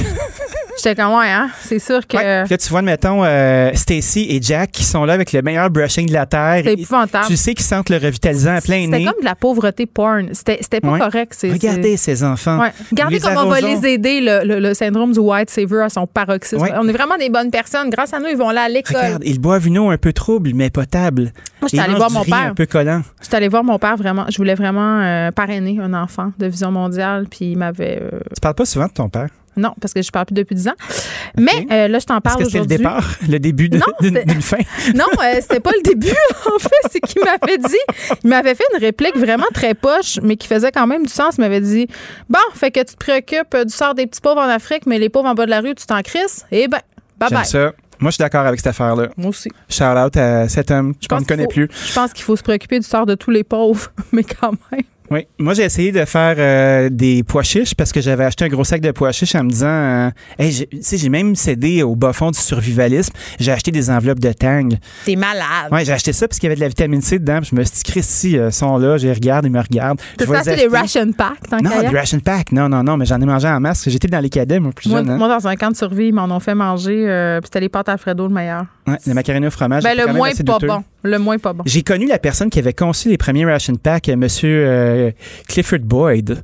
Et, Il y a euh, comme un autre personnage de film. Il y a un autre personnage euh, un peu paramilitaire qui cuisine. Il était Mhm. prof à l'THQ, un grand scientifique euh, du Ration Pack. Ma première rencontre avec le sous-vide. Donc, si on se fie, si on se fie à cette liste-là, il n'y a pas grand-chose qu'on a fait de correct. Et puis, euh, on va Quoi devoir de écouler nos trucs. Quoi de neuf? On est, on est vraiment. euh, On n'est jamais à la bonne place. On est, on est nuisible. On surutilise, fait que euh, je vais aller pleurer un peu. Salut. Va pleurer. À demain. Le, le commentaire de François Lambert, un dragon pas comme les autres. Salut François. Salut, salut. Écoute, on fait un retour euh, sur ces mesures qui ont été annoncées hier, euh, commerce non essentiel qui vont fermer. Puis moi, un truc qui m'a un peu jeté en bas de ma chaise, c'est d'apprendre euh, que les grandes surfaces vont rester ouvertes, mais que dans certaines rangées, on va comme condamner certains biens. On va mettre un espèce de tape euh, autour des denrées considérées comme non essentielles. Oui, ben, tu sais, c'est très français, parce que c'est les Français qui ont fait ça au tout début, justement. Oui, mais ça n'a pas rapport. Ben, la réalité, c'est que c'est c'est con- c'est un peu niaiseux, parce que quand tu achètes au moins dans une grande surface, t'achètes, tu fais travailler des gens euh, locaux. Hein? Mm. Euh, mais la réalité, le gars qui a besoin d'un marteau, là, il va l'acheter ailleurs, là. Euh, S'il est fermé dans, un, dans une grande surface, je te dis un marteau, ça pourrait être un plat. Ouais, il va aller que- où? Il va aller sur Amazon. Oui, ça, c'est poche. Puis ce qui a été euh, évoqué quand même, puis je m'en voudrais de ne pas le souligner, c'est l'aspect de la concurrence euh, déloyale. Exemple, euh, ma marraine qui a un magasin de piscine dans la région de Québec, ben, était fermée, elle, pendant la première vague, puis elle voyait tout le monde aller s'acheter euh, des cossins de piscine, des produits de piscine dans les grandes surfaces qui n'ont pas leurs intérêts ici au Québec. Ça la faisait suivre royalement, puis je la comprends. Est-ce que tu meurs de la COVID, François? T'es correct? Non, c'est que pendant que je te parle, je vais prendre une gorgée d'eau, ce qui est arrivé. Oh non, tu l'as aspiré dans le mauvais trou. Oh non. Non, non, non, je vais prendre une gorgée d'eau. Ce qui est arrivé, c'est que moi, j'ai une grosse fournaise au bois. Il était encrassé, fait qu'il y a exactement une minute, j'étais avec un gros tisonnier avec la face dans le boucan pour être capable de... euh, sinon, il n'y a pas de chaleur dans la maison. François, essaye de pas inhaler de la fumée avant de faire ta chronique euh, à l'émission. Ça va être mieux pour toi. Mais c'est vrai que la question de la concurrence Ouais. déloyale, c'est pour cette raison-là, peut-être qu'on va condamner certaines sections de magasins. Oui, mais la réalité, c'est que les gens qui ont besoin de quelque chose, à moins que les gens magasinent pour le futur, mais la plupart du temps, en ce moment, si tu vas dans les magasins, c'est parce que tu as besoin de quelque chose. Donc, tu vas l'acheter où? Ta chose que tu as besoin. Tu vas l'acheter. Et tu vas euh, aller où? Sur Amazon, c'est exactement ce qui est arrivé en, en France. Tu vas aller sur Costco.ca. La réalité, c'est que la- la consommation va rester. Et je peux comprendre, mais qu'est-ce qu'on essaie de protéger en tant que tel? Quel petit commerçant? Tu sais, donne-moi un petit commerçant qui vend quoi? Euh, la petite librairie du coin, OK, on peut aller acheter nos livres chez. Euh, non, mais ça va faire mal aux librairies. Euh, ça, l'industrie du livre a déjà fait une sortie, là, cette fermeture-là, parce que le temps, c'est le temps de l'année où on vend beaucoup de livres. Et évidemment, le commerce en ligne, souvent au niveau des délais de livraison, ça sera pas tout à fait ça. Là, la, vente en ligne de livres concurrence jamais tout à fait la vente en présentiel. Donc, ça va faire mal à certaines industries. Oui, mais tu achètes tes livres avant Noël. C'est sûr que tu peux y aller dans le temps. Mais là, ben, tu, bien sais, sûr. tu sais que jusqu'au 25 en ce moment. Mais ça, c'est une bonne chose parce qu'on pensait que ça serait le 20 au départ. Ça, ça aurait fait vraiment mal. Ça aurait fait vraiment mal. Tu as encore le temps de te revirer de bord et aller te loader de livres. Tu peux l'acheter encore en ligne. Il y a encore bien du temps pour la livraison. Donc, il y a moyen de, de, contrecarrer. La réalité, c'est que, tu sais, honnêtement, entre 25 puis le premier, on a le 11, on en a parlé un peu hier, à moins que tu veuilles vraiment un grand projet, là, t'as pas de raison d'aller dans les grandes surfaces de toute façon, là, tu sais. Hmm. Euh, qu'est-ce que tu vas aller magasiner? Des serviettes de table, euh, des... Tu sais, c'est quoi que les, grandes surfaces offrent que le petit commerçant n'offre pas? Où tu vas acheter? Euh, il n'y a pas de magasin général, là. C'est fini, le magasin général. C'est des gros magasins généraux. Fait que, pour moi, c'est une mesure plus politique, celle-là, là, tu sais, parce que c'est ce sera pas chic de voir, oh non, tu peux pas acheter euh, le petit chiffongier ici, c'est pas essentiel. Non, ça n'a pas rapport, là, je veux dire, à un moment donné, là. T'es es déjà dans la grande surface, là, regarde. Euh, et il faudrait regarder le pourcentage de bien. C'est juste pour faire une politique très française, parce que les Français ont poussé énormément et se sont rendus compte que, dans le mm. fond, Amazon et les, les, grands de ce monde gagnant encore, malheureusement. Puis la réalité, c'est qu'un coup tu as créé ton compte, tu as fait ton changement, tu vois que ta guenille, elle arrive le lendemain matin ou deux, trois jours après. Tu plus le goût de te déplacer en grande surface, tu plus le goût de te déplacer en magasin. Donc, personne ne s'aide en faisant ça. Pour moi, c'est de l'enfantillage. Hum. Euh, le Bitcoin qui dépasse 20 000 US pour la première fois, François, depuis un petit bout? Ben, la première fois de son histoire. Ah, de son histoire. Je pensais qu'on avait déjà connu euh, franchi ce Rubicon-là euh, quelques fois. Mais tu vois, moi, je suis ben, pas très connaissante du Bitcoin. Euh, si je me trompe, les gens de Bitcoin vont me le rappeler pour les huit prochaines années. On là-dessus. oui, tu envoies beaucoup de courriels. Ils sont, ils sont, ils sont prosélytes, c'est ce qu'on pourrait dire. Oui, mais tu sais, on le voit, tu sais, c'est pas demain la veille que le Bitcoin va remplacer une monnaie. Hein. Euh, samedi matin, le Bitcoin valait 17 500 points. Hmm. Aujourd'hui, il en vaut presque 20 800. Le 20, au moment qu'on se parle, ça varie énormément aujourd'hui. Euh, depuis quand qu'une monnaie s'apprécie de 30% on pense qu'on peut faire des échanges commerciaux avec ça. Tu sais, ça sert encore à rien, le Bitcoin. Ça sert à faire de la spéculation. Et des fois, j'en profite moi-même, donc je me plains pas tout le temps. Mais il reste que là, le danger encore, puis j'en parle pour remettre encore les gens en danger, les gens vont servir de regarder en quatre jours, tu aurais pu faire 40% sur ton argent. Et là, les néophytes vont embarquer là-dedans pensant que c'est facile. Et il reste que quand il y, a, une semaine, il a frôlé le 20 000 puis il est descendu à 17 500. Les gens l'oublient qu'il a il y a des fortunes qui se sont perdues en chemin. Puis là, il y en a qui se créent des nouvelles fortunes qui se créent en chemin. Hum. Euh, tu sais, j'essaie de trouver encore la vraie utilité, à part que m'inscrire peut-être à des sites euh, montréalais, euh, à Yann. Ben, peut-être pour payer sur Pornhub désormais, François, quand tu vas en avoir besoin. si ça continue. Mais ton abonnement, ton abonnement varie de 30 chaque mois. Là, ça commence à être énorme un peu. Mais je comprends pas de toute façon qui s'abonne à ce genre de site-là alors qu'il y a tellement de contenu gratuit. Je veux dire, à quel point tu as besoin de voir ta scène porno en HD, mettons? Mettons, on jase. Mais j'ai aucune idée. C'est certain qu'il y a des gens qui nous écoutent qui sont abonnés à ça. Je ne comprends pas. mais écrivez-nous puis expliquez-nous-le. Euh, moi, je veux comprendre euh, comment ça peut valoir la peine à part euh, d'un point de vue éthique? Parce qu'on le sait, quand on paye pour de la porno, on s'assure euh, d'une certaine euh, qualité au niveau de la production, quoique on pourrait en discuter, mais c'est l'une des façons de s'assurer qu'on consomme de la porno éthique, entre guillemets, mais tu sais, un membership sur, un membership sur Pornhub, je sais pas. Mais tu sais, il y a une, connaissance que j'ai rencontrée à, notre gym qui est pas dans l'industrie du porno, mais dans l'industrie du, euh, du latex. Oui, elle fait, on la nommera pas, mais elle fait des photos coquines en latex euh, qui visent essentiellement le marché asiatique. Oui, puis ça marche au bout. Puis j'ai déjà parlé avec elle de son mhm. modèle d'affaires. Il y a beaucoup, beaucoup de gens qui sont abonnés. Puis je ne sais pas jusqu'où qu'elle va pour euh, Non, mais attends, mais dans le cas euh, de ces icônes-là qui font euh, du contenu assez spécialisé, c'est parce que justement, les gens, c'est une fanbase, ils tripent sur cette personne-là. Puis quand tu paies, c'est un peu comme le même principe que sur OnlyFans. Là, tu paies pour avoir accès à du contenu exclusif. Tu as l'impression d'avoir une proximité avec cette vedette-là érotique. Dans le cas de Pornhub, c'est seulement pour avoir des extraits de clips ou des films plus complets. Mais tu sais, à un moment donné, jusqu'à quel point tu as besoin de 28 minutes de fellation pour faire ce que tu as à faire, je sais pas.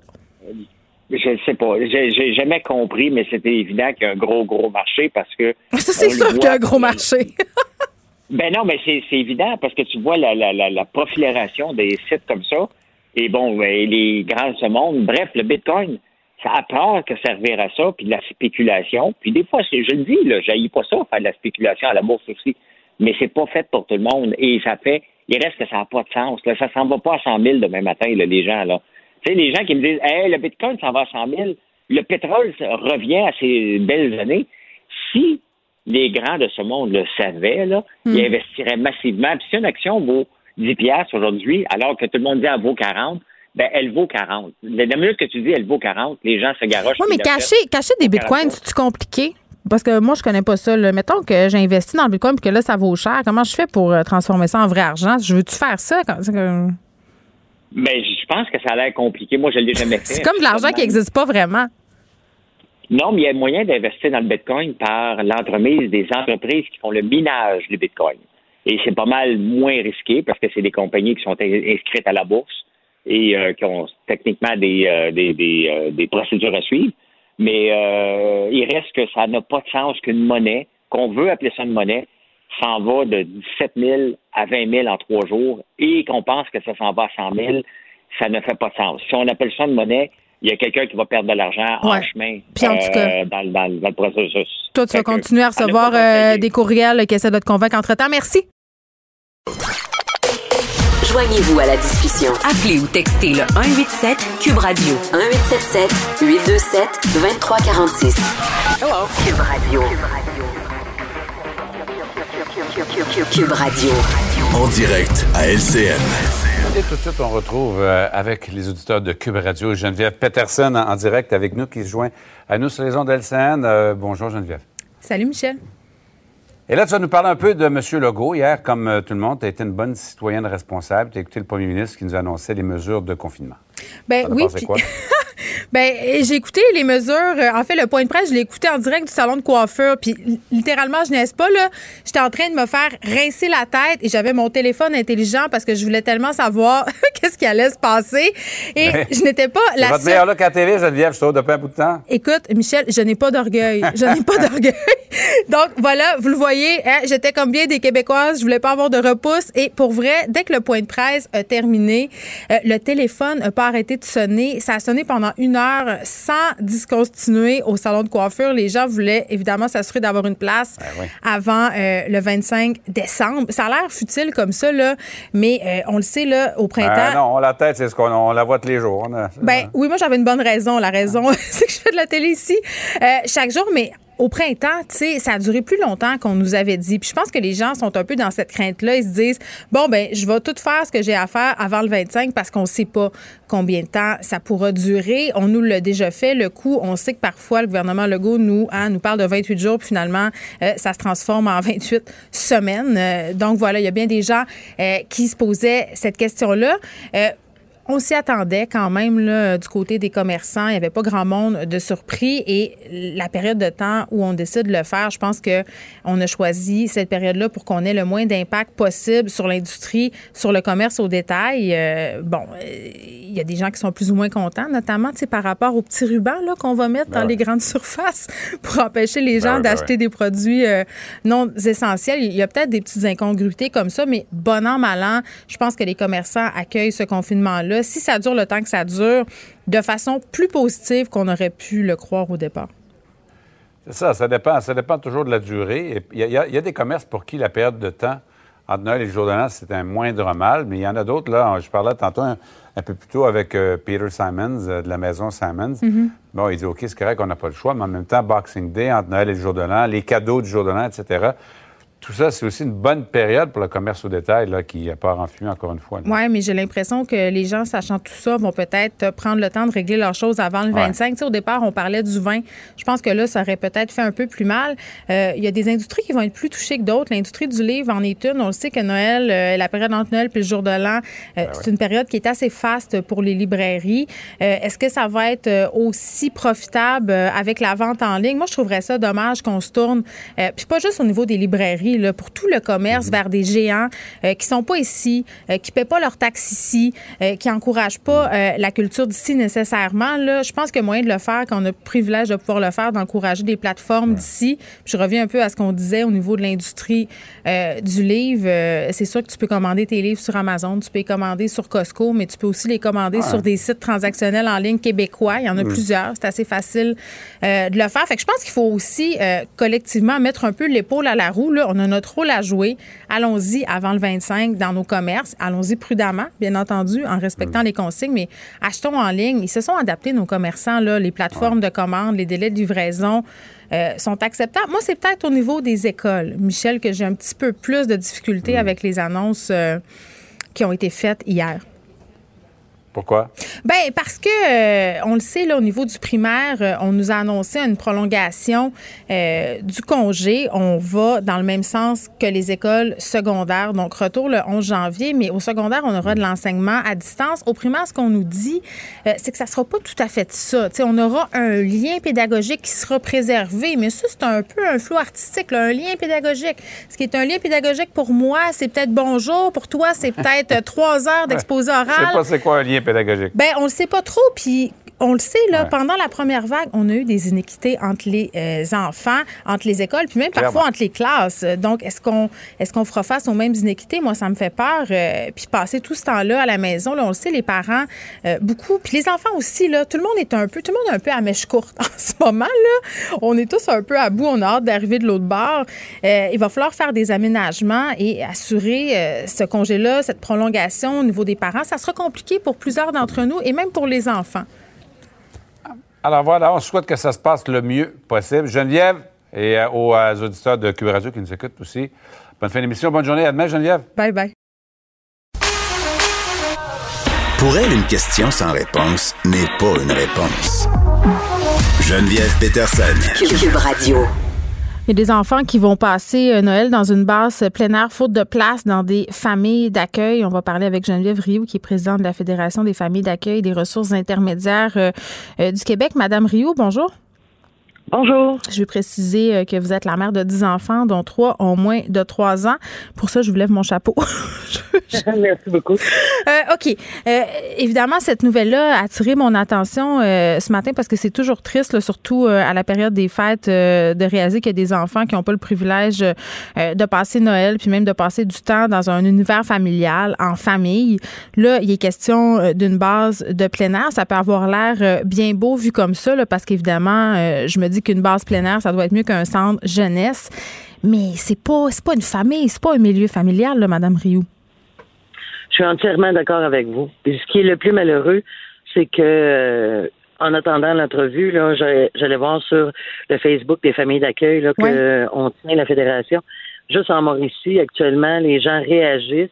J'ai une vingtaine de ressources qui me disent euh, je viens d'offrir euh, des places, on mes refuge, j'ai des places de disponibles on m'appelle pas pour mettre des enfants. Hmm. Et hier, j'apprends qu'on ouvre un centre comme ça. Euh, je suis désolée, je crois qu'il y a euh, peut-être une mauvaise gestion ici. Là. Donc, vous dites qu'en fait, il y en aurait des places pour certains de ces enfants-là en famille d'accueil, que ces familles d'accueil-là se manifestent, mais qu'il ne se passe pas grand-chose.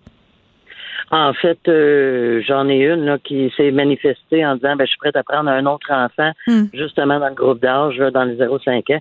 Et on lui a dit ça fait pas assez longtemps que tes familles d'accueil faut que tu fasses des preuves.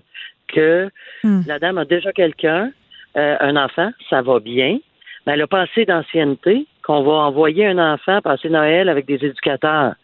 Euh, oui, puis ces éducateurs-là, ils font un bon travail là, pour la plupart, mais c'est pas la même chose qu'un environnement euh, qui représente, qui est une famille avec de l'affection, du réconfort, parce qu'on parle quand même de petits bouts de chou, là, 0 à 6 ans, c'est petit, là c'est petit. Puis écoutez, euh, grâce au confinement, si on peut dire, euh, qui s'en vient là, dans les prochains jours, Euh, tu sais, les gens sont à la maison.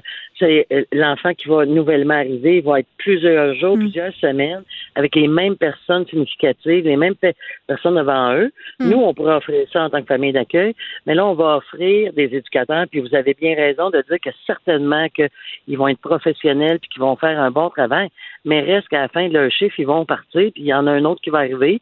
Puis eh après 8 heures, il y en a un autre qui va arriver. Euh, c'est pas comparable à un milieu d'accueil. Les milieux d'accueil, ben, ce qu'ils me disent, c'est on en a de la place, on l'a offert à l'établissement, hmm. puis l'établissement les refuse. Oui, c'est un peu euh, spécial comment ça fonctionne, la gestion des familles d'accueil. Euh, souvent, j'ai des gens euh, qui m'écrivent, dont une dame l'autre fois, n'était pas la seule dans sa situation, là, famille d'accueil depuis une dizaine d'années, m'a écrit cette dame-là dans la foulée des événements qui se sont produits à Wendake, deux garçons, deux frères qui ont perdu la vie, 5 et 2 ans. la dame me dit, écoutez, moi, je suis famille d'accueil depuis très, très longtemps, puis j'ai l'impression que la DPJ met pas ses énergies à bonne place. Beaucoup de visites dans les familles d'accueil qui ont prouver leur bon fonctionnement, manque de confiance aussi. Euh, qu'est-ce que vous pensez de ça? Je suis entièrement d'accord. Euh, si j'ai la chance euh, de voir le fonctionnement de l'établissement en tant que famille d'accueil depuis 16 ans maintenant. J'ai la chance de le voir au travers mes, mes ressources en tant que président. Puis malheureusement, on est toujours, j'ai l'impression, à éteindre des feux. Et à chaque fois qu'on en était un, on en crée deux au lieu de prendre un pas de recul, peut-être, euh, qu'est-ce qui fait qu'ils refusent de placer des enfants présentement et que le choix des, des placer en foyer, en crèche, hein, on revient à, loin, là, on revient à une crèche, là. Hmm. C'est ça, là. On a beau dire on va mettre un sapin de Noël, là. Euh, c'est une crèche pareille. On se retrouve là quand que j'ai des gens accrédités qu'on sait que c'est des bons parents, c'est des bonnes personnes parce qu'on les a accrédités. Là. Actuellement, ils, accueillent déjà des enfants, puis plutôt que leur ouvrir une place supplémentaire, on va préférer le foyer. J'ai, euh, je vous le dis depuis hier là, euh, ça, me trotte dans la tête puis je comprends pas. Je, je comprends pas. Ben, j'aimerais ça qu'on pose euh, des questions à la DPJ de cette région-là, effectivement, voir qu'est-ce qu'ils répondent à tout ça. Madame Rioux, euh, tu sais, quand on lit des textes comme ça, euh, ça crève le cœur, littéralement, qu'on ait des enfants ou pas. Puis il y a beaucoup de personnes qui se disent, ben moi, je voudrais en avoir un enfant, je voudrais en prendre un, être famille d'accueil euh, pour la DPJ. quand même beaucoup de critères, là, on ne devient pas famille d'accueil comme ça. En effet, on ne devient pas famille d'accueil comme ça, euh, il y a des critères euh, ministériels qui sont établis, que ce mm. soit pour les lieux physiques, antécédents criminels, tout ça. Il y a des euh, entrevues à faire, fournir des, des références. Il y a une machine dans laquelle on, on embarque, mais au-delà de ça, il y a une implication 24 heures sur 24, 7 jours sur 7, 365 jours par année. C'est une implication qui implique pas juste la personne ressource, qui va mm. impliquer ses propres enfants, ses, frères, ses sœurs, le cercle autour de nous, le cercle social doit embarquer aussi. Oui, puis nous aussi, je pense qu'il faut savoir dans quoi on s'embarque, Madame Rio. Dans le monde actuel, euh, avec tout ce qui se passe euh, dans les dernières années, ça devient quelque chose qui est euh, très difficile aussi à supporter là, en tant que famille d'accueil. Ben oui, puis on est un peu dans cette idée Walt Disney là, que si on donne un enfant, pardon, un foyer à un enfant, ben l'enfant va être reconnaissant, puis tous ses problèmes vont être réglés, mais c'est pas comme ça que ça fonctionne. En effet, euh, je vous cacherai pas que là 16 ans, quand je suis devenue famille d'accueil, euh, j'étais à la mi-vingtaine, euh, je croyais aux licornes, je croyais ben je, je, croyais à tout ça. 16 ans plus tard, j'ai une de mes cocottes qui vient d'avoir 18 ans, là, qui est ici depuis ses 4 ans. Hmm. Je me rends compte que peu importe, tout, c'est des, des enfants qui ont des traumas, des multiples traumas.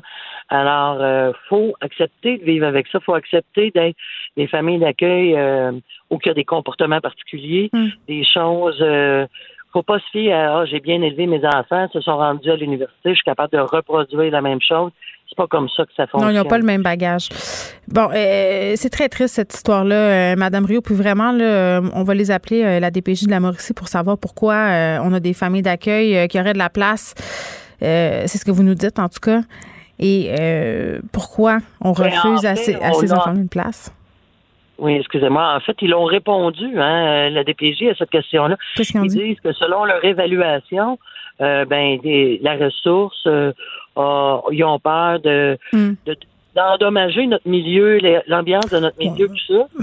Mais Écoutez, euh, entre quelqu'un qui manque un peu d'expérience, c'est-à-dire qui n'est pas famille d'accueil depuis très longtemps, puis une base de plein air, moi je le sais comme mère, euh, qu'est-ce que je choisirais. Madame Rioux, euh, merci beaucoup de nous avoir parlé, présidente de la Fédération des familles d'accueil et des ressources intermédiaires du Québec. On parlait de cette situation tout à fait aberrante des enfants, des enfants très très jeunes en plus, le 0-6 ans, qui vont être gardés sur une base plein air. C'est certain qu'il y a des éducateurs qui sont là pour prendre bien soin d'eux, mais comme le soulignait Madame Rioux, ça remplace pas un foyer. Et euh, ce qu'elle nous dit, c'est qu'il y aurait des gens qui seraient prêts à les prendre, ces enfants-là. Le, commentaire de Varda Etienne, une vision pas comme les autres. Salut Varda. Salut Geneviève. Écoute, euh, si t'es comme moi assez présente sur les médias sociaux, tu vois qu'il y a des vedettes euh, qui se permettent de bafouer les mesures sanitaires et qui sont, qui sont même pas gênées. Absolument. Puis, oui, effectivement, je suis, je, suis très présente sur les réseaux sociaux, mais une histoire qui m'a qui m'a ben, pas choquée, je te dirais plus déçue, c'est-à-dire que c'était l'anniversaire, bon tout le monde connaît Cardi B, n'est-ce pas, et c'était l'anniversaire de son conjoint Offset. Il faut spécifier que Cardi B et Offset sont dans la mi-vingtaine. Donc, tu sais, quand à cet âge-là, tu es un peu insouciant et surtout quand tu as tout ce cache-là dans tes poches, tu te penses mm. bien, sûr au-dessus de la mêlée. C'était l'anniversaire de hier, alors Cardi B, pour euh, faire le party pour son mari, a décidé d'inviter 300 personnes, rien de moins. Et là, là. 300 personnes, oui, oui, 300 personnes dans un endroit, ben, à l'intérieur, et personne ne portait son masque. Ah, j'imagine qu'ils ont tous été testés euh, pour la COVID, Farta. Ben Voyons donc. Ben oui, à l'entrée. C'est sûr, avec eux. Ah oui, ils crachaient sa petit Q-tip, c'était réglé. Et tu sais quoi, Geneviève? De un, je trouve ça complètement indécent. Deuxièmement. Mais garde-toi une petite gêne. Pourquoi tu as besoin de le mettre sur les médias sociaux? C'est comme Kim Kardashian qui avait amené euh, la moitié de sa famille sur une île privée là, pour sa fête. Même affaire. Oui, exact. Exact. Mais, mais je te dirais que malheureusement, c'est un comportement. Euh, c'est un, un, comportement digne de ces de ces artistes-là qui se croient au-dessus de la mêlée, qui sont, tu sais, qui se considèrent comme étant marginaux. Et pourquoi je te parle d'eux, puis je pourrais te donner d'autres exemples. Tu as, cité Kim Kardashian. Mm. Mais la question que moi je me suis posée, c'est à quel point les artistes, surtout ceux qui ont une énorme popularité, parce que, écoute, Cardi B, on se le cachera pas, elle est suivie par je sais pas combien de millions de personnes, je pense 80 millions, c'est pas 100 millions sur les réseaux sociaux.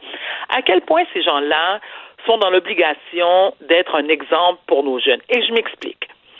J'ai toujours dit que peu importe la popularité de l'artiste, encore une fois Cardi B, que ma fille idolâtre à un point, mais ma fille a assez de raisonnement pour dire ben peut-être que oui, tu sais, j'admire sa musique, tu sais, je la trouve cute, je la trouve drôle, mais je veux pas nécessairement être comme elle.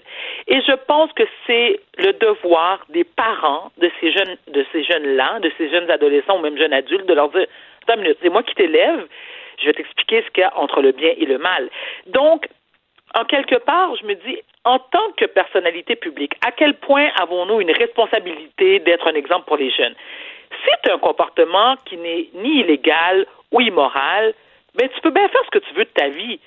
Je me rappelle, moi, quand j'avais 15, 16 ans, Geneviève, ou 12 ans, écoute, j'ai été voir le spectacle de Michael Jackson en 82 ou en 84, si ma mémoire ne fait pas défaut, au stade olympique. J'étais tellement impressionnée que j'ai uriné sur moi. Pour te dire à quel point j'étais une fan finie. Mais Michael Jackson, qui lui utilisait pardon des, des crèmes blanchissantes pour se pour, pour se blanchir la, mm-hmm. peau, je me disais pas euh, comme Michael Jackson, je, je, je vais me blanchir la peau, je trouvais ça complètement ridicule. Donc parce que c'est une vedette que j'admire, je suis obligée de faire comme elle. Non, non. Et je pense que mes parents, tant mieux, à l'époque me disaient tu sais, c'est ton idole, on comprend, là, mais c'est pas tout ce qui fait qu'il est nécessairement correct. Oui, mais en même temps, euh, Varda, puis je peux comprendre que ça peut devenir lourd là, pour certaines euh, vedettes d'avoir l'impression d'être toujours euh, obligé d'être un modèle. Là. On avait eu un espèce de scandale avec Ludivine Redding ici qui était montée sur un stage pour danser et chanter avec un rappeur qui avait une historique pas très reluisante. Puis oui. puis elle disait, moi, je savais pas, non, non, non, non. Puis, tu sais, évidemment, elle le savait pas. Puis, tu sais, à un moment donné, c'est pas parce que joué dans une série euh, qui a eu un gros retentissement euh, comme fugueuse euh, que tu dois rien à personne. Évidemment, tu es un modèle, mais ça devient excessivement lourd. Moi, je débarque un peu parce que, tu sais, quand c'est rendu que certaines influenceurs doivent expliquer là, à leur following pourquoi ils se sont coupés un toupette parce que personne n'est content. tu sais, je veux dire, à un moment donné, les influenceurs, les vedettes appartiennent pas au public non plus. Là. Il y a une ben limite qu'on peut tracer. Mais dans le cas euh, d'actes illégaux, dans le cas euh, justement euh, dans, un, dans un contexte de pandémie mondiale. non, mais c'est parce qu'il me semble que, tu sais, avec ton pouvoir vient une responsabilité. Je sais Spider-Man, mais c'est ça quand même. Tu tu le sais, là, regarde, tu fais-les ton parti, puis soit, soit une covidiote, comme disent certains, mais faisant pas la promotion sur tes médias sociaux alors que tu sais que tu es suivi par 80 millions de personnes juste sur Instagram. Puis en même temps, tu sais, en même temps, Cardi B, dans le passé, a utilisé de son influence pour justement, c'est-à-dire de manière positive. Ben, Exemple. bien sûr.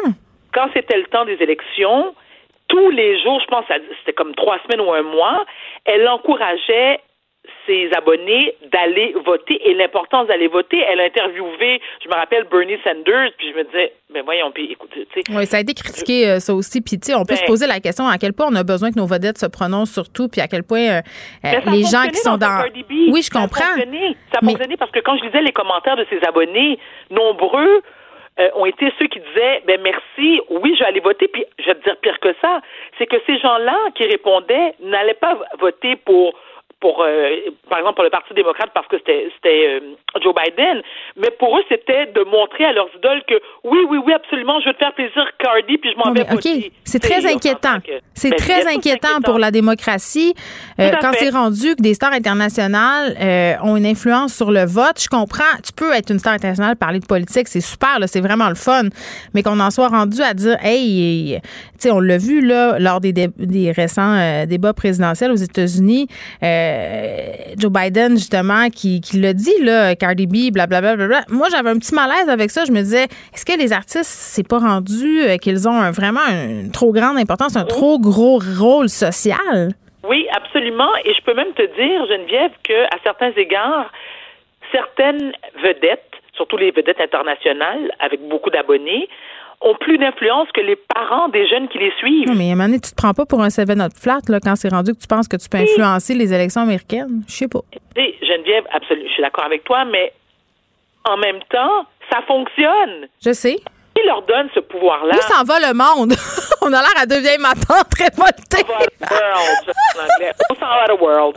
Mais, mais je, je reviens à ce que je te disais au départ. Ce sont nous, les parents, qui avons la responsabilité d'élever, d'éduquer nos ben, enfants. Regarde, c'est vrai ce que tu dis. Puis si c'est rendu que ton enfant a besoin de Cardi B pour dire euh, c'est important de voter, ben peut-être qu'en quelque part, tu n'as pas fait ta job. On, s'entend là-dessus. On s'entend là-dessus parce que tu, te souviens, c'est pas la première fois qu'on aborde le sujet de Cardi B, toi et moi. Ah, moi, j'aime Cardi B, puis elle a le droit de montrer ses fesses. Ça, c'est, on a tout réglé ça. oui, Geneviève, mais à l'âge que tu as, je veux dire, tu es capable de faire la part des choses et de dire, tu sais, OK, ce que, ce que t'aimes, comme on dit, les goûts et les couleurs, ça ne se discute pas. Puis on explique ça à nos filles euh, que bon, euh, se montrer les fesses de même, ça vient avec euh, avec certaines affaires. Hein? On explique ça. Moi, j'explique ça. Comme moi, Dalia, ma fille, je lui dis, écoute, que t'aimes Cardi B, que tu trouves drôle, parce que moi, j'adore le sens de, l'humour de, Cardi B. Elle est mm. effectivement très, très drôle. Elle a une excellente répartie. Puis je comprends que ma fille tripe dessus, mais en même temps, je dis, ben Dalia, tu sais, il n'y a pas de sous-métier, mais si tu regardes le parcours de Cardi B, il n'est pas très reluisant c'est moi quelqu'un qui se vante d'avoir dansé nu sur un poteau et disant aux gens ben écoute euh, j'ai dansé nu sur un poteau puis ensuite je suis devenue une star une, méga star internationale. Je suis maintenant gonzillionnaire je dis à ma fille il y a comme d'autres moyens de faire du cash dans la vie. Tu comprends? Moi je dis à ma fille mais en même temps moi je le vois je comprends ce que tu dis mais je le vois peut-être un peu autrement. Moi j'ai plus vu ça comme la preuve qu'on pouvait euh, avoir fait ça dans la vie et faire autre chose et ça dédramatise le métier. Euh, euh. Ben oui, moi je trouve qu'il y a beaucoup de stigmas associés à ça puis il y a personne qui se lève un matin puis qui fait hey, moi mon rêve le plus fou dans ma vie c'est que ma fille danse dans les bars mais à un moment donné ça fait partie de la réalité puis je trouve que Cardi B elle a beaucoup contribué à déstigmatiser tout ça. Évidemment on peut être d'accord ou pas puis elle a fait quand même des affirmations choquantes. Là. Elle a quand même un passé je pense qu'elle a un genre de passé criminel aussi là. Tu sais mais ça c'est tu sais on en revient à ça, tu sais tout ça, tu peux t'asseoir avec tes enfants puis parler euh, de l'importance de Cardi B dans leur vie puis dire ben, peut-être pas juste te fier sur elle pour voter, parle-en à maman, parle-en à d'autres personnes, lis des affaires. C'est ce que je dirais. Mais tu sais, que ce soit euh, Cardi B, je vais donner d'autres exemples. Tu as des rappeurs hyper connus, que ce soit Jay-Z, que ce soit euh, P. Diddy, que c'était Tupac à l'époque, ou même Biggie Small. Ce sont tous des artistes, un, très talentueux, qui ont une grande influence sur leurs mm. fans. Mais je te dirais que tous ces hommes-là, puis, puis je crache pas sur eux parce que moi, je suis la première fan de, de, de, tous les hommes que j'ai mentionnés. Mais ce sont tous des drug dealers avant de devenir des grandes vedettes internationales. Ben, c'est ça, fait que c'est important de pas balayer ça euh, sous le tapis, Varda. Puis je répète, quand tu es une vedette, peut-être te garder une petite gêne de montrer tes parties euh, pandémiques, hein, où tu te fous d'absolument toutes les mesures sanitaires. Merci, Varda. On se reparle demain. À demain. Ciao. Geneviève Peterson. Une animatrice pas comme les autres. Cube Radio. On se, parlait un peu plus tôt euh, du procès euh, de Gilbert Rozon avec Nicole Givbeau. Un verdict euh, de non-culpabilité qui en a choqué plusieurs. quand même, un mouvement de solidarité qui se met en place pour soutenir Annick Charrette, la victime alléguée de Gilbert Rozon, qui a fait lever l'interdit de publication quant à son identité. Hier, je parle avec Alix Dufresne, qui est co-organisatrice de cet événement-là qui va avoir lieu ce soir à 17h30 devant le Palais de justice de Montréal. Salut, Alix. Allô? Bon, Alex, euh, on la connaît bien, elle a déjà été collaboratrice à cette émission. Pourquoi vous avez décidé d'organiser euh, cette sentinelle-là? Ben, en fait, euh, l'impulsion est partie quand euh, j'ai, ben évidemment là, quand euh, la sentence est tombée. En fait, quand l'accusation, ouais, pas l'accusation, mais qui a été acquittée mm-hmm. des, deux chefs d'accusation, ben il y avait évidemment une indignation, une révolte. Puis après ça, j'ai vu sur les réseaux sociaux l'espèce de déferlante. Puis ce qui m'a étonné, c'est de voir des gens qui généralement auraient peut-être pas été nécessairement contre le verdict de la juge, là, vraiment dire ben non, c'est il y a quelque chose qui marche pas dans notre système puis là, j'ai vu vraiment qu'il y avait comme une plus grande force que celle que je vois d'habitude dans les réseaux qui nous concernent, sais, où est-ce qu'il y a des fois un peu le problème de la chambre d'écho, j'ai l'impression que ça allait plus large que ça. Puis je me suis dit, euh, je pense que c'est important de faire un geste rapide, c'est-à-dire euh, de pas, euh, l'idée pas d'organiser une marche puis de demander des permis, mais l'idée de la sentinelle, c'est vraiment juste de prendre acte d'aller devant le palais de justice de dire il faut que les choses changent. Il y a des motions qui ont été proposées. Euh, il y a déjà des choses dans le système qui ont commencé à changer. En, depuis le mouvement MeToo, c'est sûr que le système judiciaire est remis en question, mais ça bouge pas assez vite, clairement. Parce que la question que je me dis, c'est après avoir vécu MeToo, il y a quand même du temps qui s'est écoulé. Comment ça se fait qu'on arrive aujourd'hui avec euh, ce qui se passe avec Roson, où il y a quelques quelques semaines avec Éric Lapointe, là, on a un gros problème là encore, je crois dans le message qu'on envoie aux victimes, dans le message qu'on envoie aux gens qui auraient besoin de témoigner, hmm. puis dans notre système euh, judiciaire. Oui, puis l'objectif, euh, je crois, de la Sentinelle à la chandelle de ce soir, c'est de se montrer solidaire, euh, oui, envers Annick Charrette, mais envers toutes les victimes. Est-ce que vous attendez beaucoup de personnes? Euh, en ce moment, il y a plus de 200 personnes qui sont intéressées par l'événement, euh, plus de 70 qui ont confirmé. Euh, on a demandé aux gens de bien s'habiller parce qu'il fait froid, d'amener une chandelle, de porter leur masque, évidemment. L'idée est de faire cette sentinelle-là justement, pour dans un mouvement de solidarité, pour montrer à Annick Charrette qu'on la croit, qu'on l'appuie, mais aussi pour donner un peu de solidarité euh, aux victimes en général mm. d'agressions sexuelles qui passent ou non par le système judiciaire pour les raisons qu'on connaît. on parlait beaucoup de pourquoi dénoncer sur les réseaux sociaux. Je trouve que là, on a encore une preuve euh, importante de pourquoi les victimes vont passer par d'autres systèmes que celui qui est un système euh, judiciaire. Et donc, c'est une façon de se solidariser puis de dire, ben, on vous croit, mm. on est avec vous.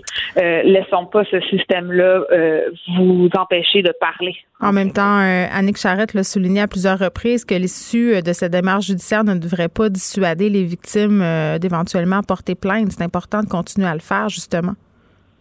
Absolument. Puis je pense que c'est deux choses qui vont devoir aller main dans la main, c'est-à-dire qu'il y a des vraies réformes dans le système judiciaire, puis que les gens puissent se sentir en confiance de, de déposer leur plainte, d'aller accuser s'ils euh, sont en droit de le faire, hmm. parce que c'est ça, c'est comme ça que ça devrait fonctionner. C'est pas normal qu'on dénonce sur Facebook, c'est pas normal qu'on dénonce sur Instagram. Personne n'a envie de faire ça, personne n'a envie de passer par là. Mais pour l'instant, on dirait que des fois c'est le dernier recours que les victimes ont. Mais si on avait un système judiciaire euh, adéquat, mon Dieu, j'espère qu'on pourrait tous passer par là. Est-ce que ça doit être un tribunal spécial? Est-ce que ça devrait être des gens de la DPJ, des psychologues qui accompagnent les juges, des gens qui sont formés? Bon, ça, c'est une autre discussion. Mais si on avait un système plus adéquat pour les victimes, euh, bien sûr, moi, j'encouragerais tout le monde à pouvoir passer mm. par là pour dénoncer. C'est à 17h30 ce soir euh, devant le Palais de justice de Montréal. Il y a un événement Facebook. Vous pouvez euh, aller voir tout ça. Il s'appelle comment l'événement, Alex, si on veut le chercher rapidement?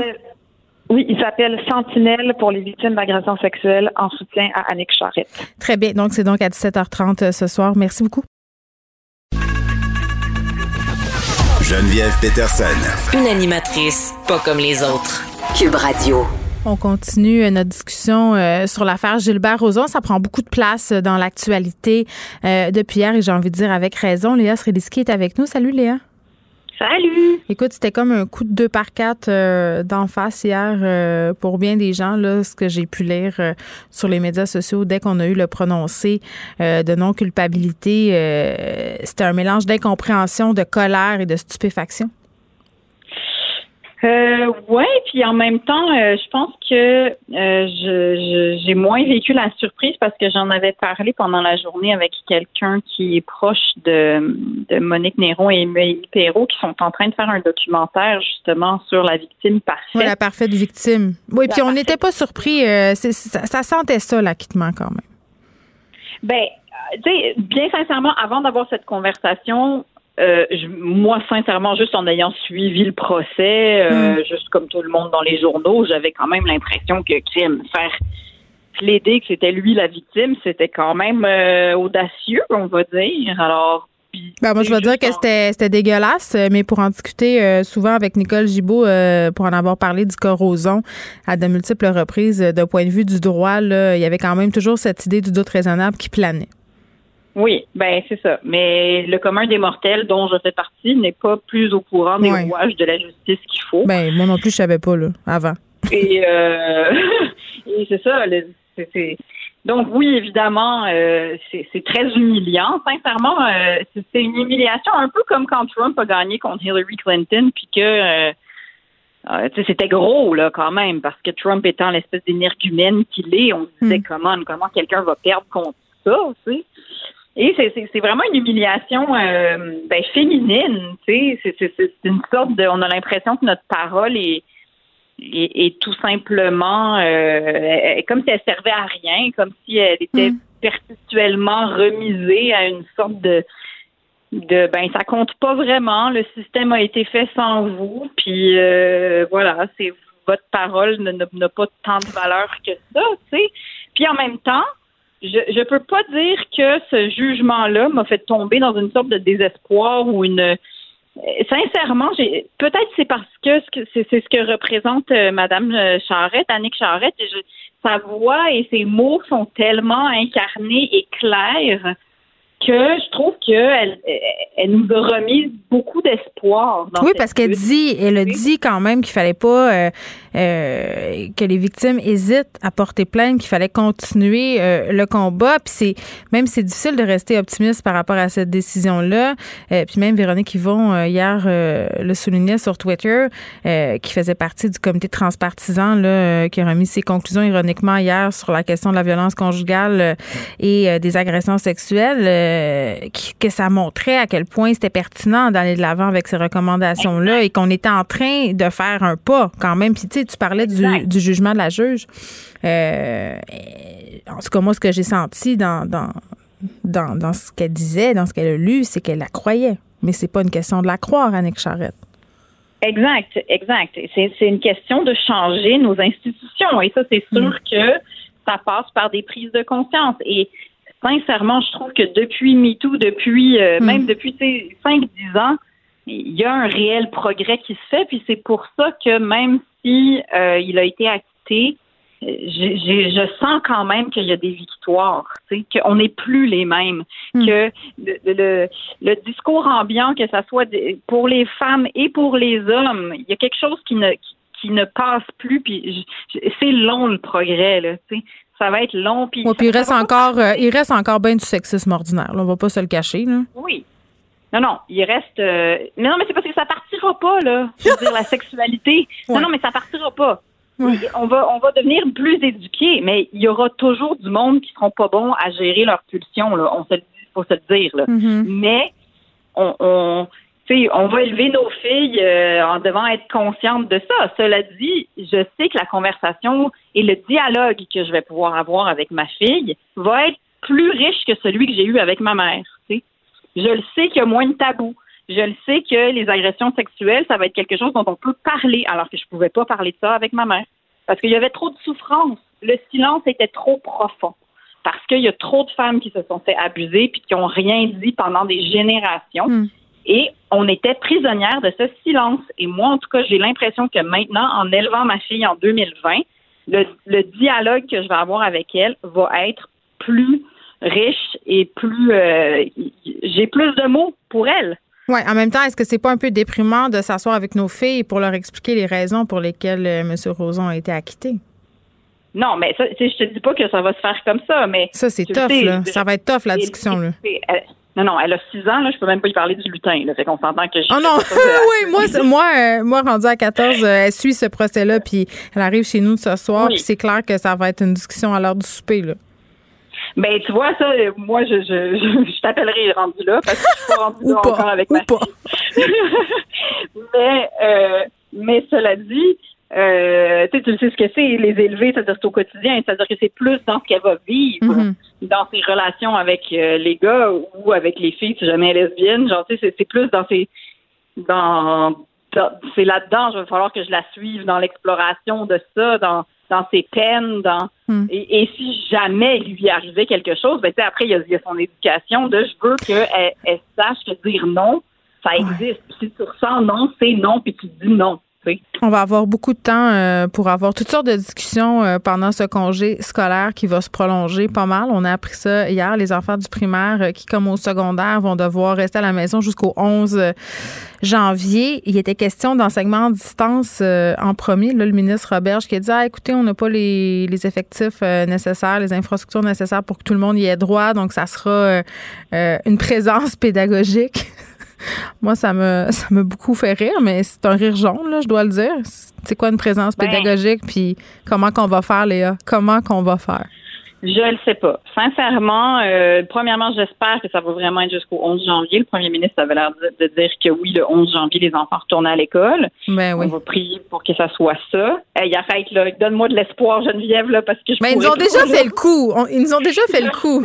ils nous diront pas. J'ai besoin. Ben oui, il a- quand même dit euh, aux enfants qu'il allait être de retour le 11 janvier sur les bancs d'école. Fait qu'il faudrait qu'ils prennent Ouais. sur lui l'odieux d'avoir menti aux enfants. Imagine. Exact. Exact. Euh, j'espère que non, je- j'espère que ça va qu'ils vont y retourner. Maintenant, je, je veux dire, on s'entend que du, du 4 janvier au 11 janvier, je m'attends pas à ce qu'ils travaillent fort, fort, fort. Là, je sais pas ce qui va arriver. On n'a pas, j'ai rien eu. Je suis dans l'espèce d'inconnu total de la part de l'école. Euh, l'école. Est-ce que ça l'école- aurait pas été mieux nous, de, de faire un congé? Honnêtement, moi, je suis rendue que je me demande ça. Probablement les deux jours avant, là, demain puis après-demain, là, hey, on s'en s'actue, là. Pour vrai, là, sacrez-nous patience. Pour le secondaire, je peux comprendre, là, au retour, mais pour le primaire, là, on peut-tu leur donner un break? Ils sont déjà assez mêlés de même. Ben non, mais vraiment, là, sincèrement, hier, c'est pour ça que j'étais un peu fâchée quand j'ai écouté que y- c'était jusqu'au 11 janvier. Je suis comme, mais là, on fera pas semblant. Dites donc que les vacances de Noël sont jusqu'au 11 janvier. Là. Mais bon, j'imagine que politiquement, tu veux pas que tout le monde te dise, ben là, les enfants vont prendre trop de retard. Attends, même- non, non, non, non, non, non. C'est parce que M. Roberge avait promis qu'on aurait tous les jours d'école. Tous les jours. Et ce que je comprends, c'est qu'il s'en fout, M. Roberge, du contexte dans lequel ces journées-là vont, se- vont se dérouler, en autant que lui, il a ses jours d'école promis. L'a dit, l'a promis. Oui, mais bon, je veux dire, ça, c'est comme avec les ordinateurs, puis les les purificateurs d'air, puis tu sais, on est, oh, je, je comprends rien, sincèrement, on comprend rien de ce qui se passe là. Je veux dire, moi, je suis en survie avec l'école, je fais juste suivre. Est-ce qu'il y a des cas où il n'y a pas de cas, tu sais? Et est-ce que mes enfants vont à l'école et quelles sont leurs notes? Mais sinon, pour ce qui est du contrôle de la pandémie, je je je, je sais même pas c'est quoi un, un, on n'a plus de commission scolaire là. Maintenant, on a des centres de services. Est-ce que je, comprends rien Je sais pas ce qui se moi, je comprends rien, puis euh, je garde des souvenirs assez traumatiques du printemps passé par rapport à l'enseignement à la maison. Là, moi, ma fille a dû s'occuper de son frère puis de sa sœur comme c'était leur mère pendant deux mois. Elle a trouvé ça ordinaire, pauvre elle. Euh, là, avec l'enseignement en ligne, ça sera tout simplement pas possible. Honnêtement, moi, je ne sais pas qu'est-ce que je vais faire. Je suis mère solo parentale. J'ai pas de père en maison pour garder, pardon, s'occuper des enfants pendant que je suis au travail. Oui, mais, mais c'est pour ça que on aurait pu décréter que c'est un congé, là, tu sais. Ben, je sais pas. Oui, ben oui. Oui, C'est l'évidence. Parce que rendu là, euh, tu sais, je je trouve ça un peu mou, mais bon. On peut, on peut se raconter des histoires puis faire semblant qu'ils vont apprendre quelque chose du 4 au 11 janvier, mais on s'entend-tu qu'en fin de vacances de même, ça va être beaucoup euh, jeux vidéo et jouer avec les amis de la bulle. Il y a des travaux. Moi, une des profs de mes enfants a donné des travaux à faire en plus de tout ça à remettre le 8 janvier. On peut-tu se calmer? On peut-tu sérieusement ah abaisser les attentes? Déjà que les enfants font de l'anxiété dans le tapis, euh, déjà qu'ils se sentent en retard, euh, je vois pas en quoi en rajouter une couche. Puis je veux bien croire qu'on se dit, ah, mais pendant qu'ils font leur devoir, ils sont pas devant les écrans. Euh, mais c'est parce qu'à un moment donné, là, ils ont besoin d'avoir un temps pour eux, puis pas un temps stressant à se demander s'ils vont passer leur maths ou leur anglais. Là. En tout cas, moi, je suis complètement dépassé par les événements. On va le faire, Léa, parce qu'il faut le faire. On va s'en sortir parce que c'est comme ça qu'on est, mais euh, ça sera pas facile mais moi aussi, j'aurais préféré que le message, ce soit, écoutez, les, les hôpitaux débordent, on est obligé de donner un coup là, pour mm. se reconfiner puis pour respecter le, système de santé. Gardez vos petits à la maison jusqu'au 11 janvier, puis on se, on se revoit le 11 janvier, puis bonne mm. année tout le monde. Là, ben écoute, je vais te souhaiter, euh, malgré tout, un excellent Noël euh, avec ta famille. Profites-en bien. Euh, je pense qu'on va avoir, oui, on va avoir besoin de sortir prendre des marches pour s'aérer l'esprit, respirer. Euh, beaucoup de vidéos sur YouTube en perspective euh, à regarder, mais on s'accroche et on se retrouve de l'autre côté, Léa, parce que nous, on va revenir en ondes avec notre programmation régulière le 4 janvier. Donc, on va te retrouver. Bye bye. Parfait. À bientôt, Geneviève. Salut. Bye. Vous écoutez Geneviève Peterson. Cube Radio termine cette émission avec Pierre Nantel. Salut Pierre. Bonjour Geneviève. Écoute, je voulais qu'on revienne sur cet article de Catherine euh, Lalonde publié euh, dans le Devoir euh, à propos du secteur des arts qui est particulièrement miné par la pandémie. Parmi les quatre secteurs les plus malmenés, celui des arts et du spectacle, des loisirs, se trouve vraiment dans la pire situation. Là, c'est quand même assez inquiétant. Ben, l'article de Catherine Lalande réfère entre autres à des, des, chiffres qui ont été publiés par l'Association canadienne des organismes artistiques qui, qui rassemble euh, les travailleurs, les producteurs de l'industrie du spectacle, du, spectacle vivant en particulier. C'est, en anglais, c'est performing arts. Fait que ça donne une idée. On n'est pas dans le tournage de télévision, on est bien dans, donc sur dans le monde de la scène. Moi, je peux te dire en tout cas que si moi j'ai passé 25 ans dans le monde du disque, la musique enregistrée, puis c'était ça que je faisais dans ma vie, c'est avec ça que j'ai, mes enfants ont grandi comme le revenu familial. Ben, revenu familial, c'était le revenu du spectacle. Parce que ma blonde, pendant 25 ans, était chez Spectra à produire des shows de festival de jazz. Je peux te dire que pour nous, dans notre univers, il y a tellement de monde qui sont actuellement, qui, qui, qui, qui, qui vraiment vivent des moments extrêmement difficiles parce que, comme l'article relate, ben, la réalité, c'est que le secteur encore plus touché que la restauration, c'est les arts vivants. Évidemment, il y a des initiatives intéressantes. L'Espatio, par exemple, qui présente une pièce de théâtre ce soir, ben, c'est bien, mais ça demeure des exceptions euh, extrêmes. Le gros du monde du spectacle est arrêté. Puis si, effectivement, il y a des mesures de soutien qui ont été présentées, entre autres par Nathalie Roy, pour euh, soutenir les maisons de production, puis ainsi leur donner, il y a une aide qui représentait à peu près 75 mm. des revenus de de l'année précédente. C'est bien beau ça, mais faut se rappeler que du côté du monde du spectacle, euh, c'est pas tout le monde qui a déjà un contrat avec une grande maison de production. C'est le festival du pigiste. Non, puis c'est les, mieux nantis, euh, comme d'habitude, qui s'en tirent euh, le mieux. On oublie aussi trop souvent, oui, il y a la tête d'affiche en avant qui se produit, là, où les acteurs, les actrices, les danseurs, les danseuses, dans le cas des arts vivants, qui sont sur la scène, mais toutes les équipes techniques derrière, là, ça représente beaucoup, beaucoup de monde, ça. Ben, t'as raison, t'as tellement raison, parce que quand quelqu'un voit un artiste sur scène, ben, derrière lui, il y a ben, le fait qu'on le voit, donc un éclairagiste, le sonorisateur, après ça, des gens, les, les gens, les, les, gens qui les ont, qui ont placé les spectateurs mm. dans la salle, l'opérateur de la salle, celui qui a vendu le spectacle, qui a proposé ce spectacle-là à la salle où les gens sont. Il y a tous les gens d'administration derrière, les gens de billetterie. Alors, tout ce monde-là, essentiellement, c'est très, très souvent, ben, dans la vaste majorité, le plus on est proche de l'artiste, plus ils sont des pigistes. Moi, j'ai. Imagine aujourd'hui comment c'est difficile pour ces gens-là. J'ai une question euh, pour toi, Pierre. Je suis sur cette impression qu'il y a euh, certaines industries euh, dans le monde des arts qui s'en tirent peut-être mieux que d'autres. Je pense entre autres aux humoristes. Plusieurs se sont virés de bord, vendent leur spectacle en ligne. Est-ce que c'est juste une impression, tu penses?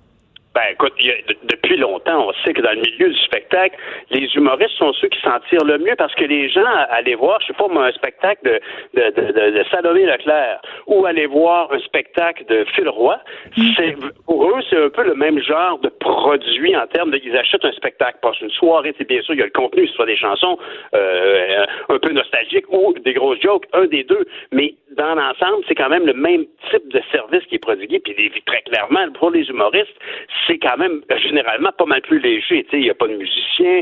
Euh, mm. Essentiellement, le matériel, c'est la relation avec le public. Il n'y a pas toute, toute cette armada de techniciens derrière quand on fait un spectacle mm. d'humour. Il peut y avoir des spectacles d'humour très équipés. Mais dans l'ensemble, effectivement, ça tire mieux. Alors, qu'en bout de ligne, ben, l'humour est un, est un, art qui se prête mieux au multimédia. Que, je sais pas, moi, la sculpture, body painting. Un autre, truc, un autre truc qui fait peur, euh, Pierre, c'est que peut-être certaines expertises vont se perdre parce que plusieurs euh, personnes dans l'industrie du spectacle décident tout simplement de se réorienter. Puis on les comprend, là, ils sont tannés d'attendre. On sait pas, on sait pas quand est-ce que ça va revenir et dans quelles conditions ça va revenir. Euh, donc, pour, on, on, a un risque de perdre euh, une certaine une connaissance des gens qui ah. sont compétents. Tu as tout à fait raison. Tu sais, je veux dire, le Québec, quand on pense, on le François à Céline Dion. Mm. Ben, René Angélil, à l'époque, avec Céline, avait décidé de partir en tournée avec beaucoup d'expertise québécoise. des entreprises comme Solotech, ce sont des entreprises qui ont une réputation internationale relativement à la qualité des techniciens. Il faut juste penser au Festival de jazz. Imagine le nombre de gens, par exemple, qui, ont, qui travaillent au Festival de jazz. On voit bien sûr les gens, on voit les, les André Ménard, les Alain Simard, tout ça de, l'équipe Spectra, mais ils engagent facilement plusieurs mm. centaines de techniciens. Tous ces gens-là ont bâti une expertise qui, effectivement, aujourd'hui, sont souvent des gens assez hmm. débrouillards et j'espère d'ailleurs que les gens de l'industrie du spectacle sont sollicités dans des situations d'exception. On peut imaginer le nombre de cliniques, par exemple, de vaccination qu'on va avoir à monter j'ai bien confiance dans ces gens-là qui sont capables de te monter un chapiteau de en une journée. C'est vrai, euh, c'est 45 000 travailleurs du spectacle qui ont perdu leur emploi depuis novembre 2019. Pierre, c'est quand même pas rien. Puis quand le gouvernement Legault se targue d'aimer les arts, j'aurais aimé voir plus d'actions concrètes. En tout cas, c'est mon opinion. Merci euh, d'avoir été là. Pierre, on t'écoute euh, demain. On se retrouve de notre côté demain à 13h. Je vous laisse avec Mario Dumont et Vincent Dessureau. Cube Radio.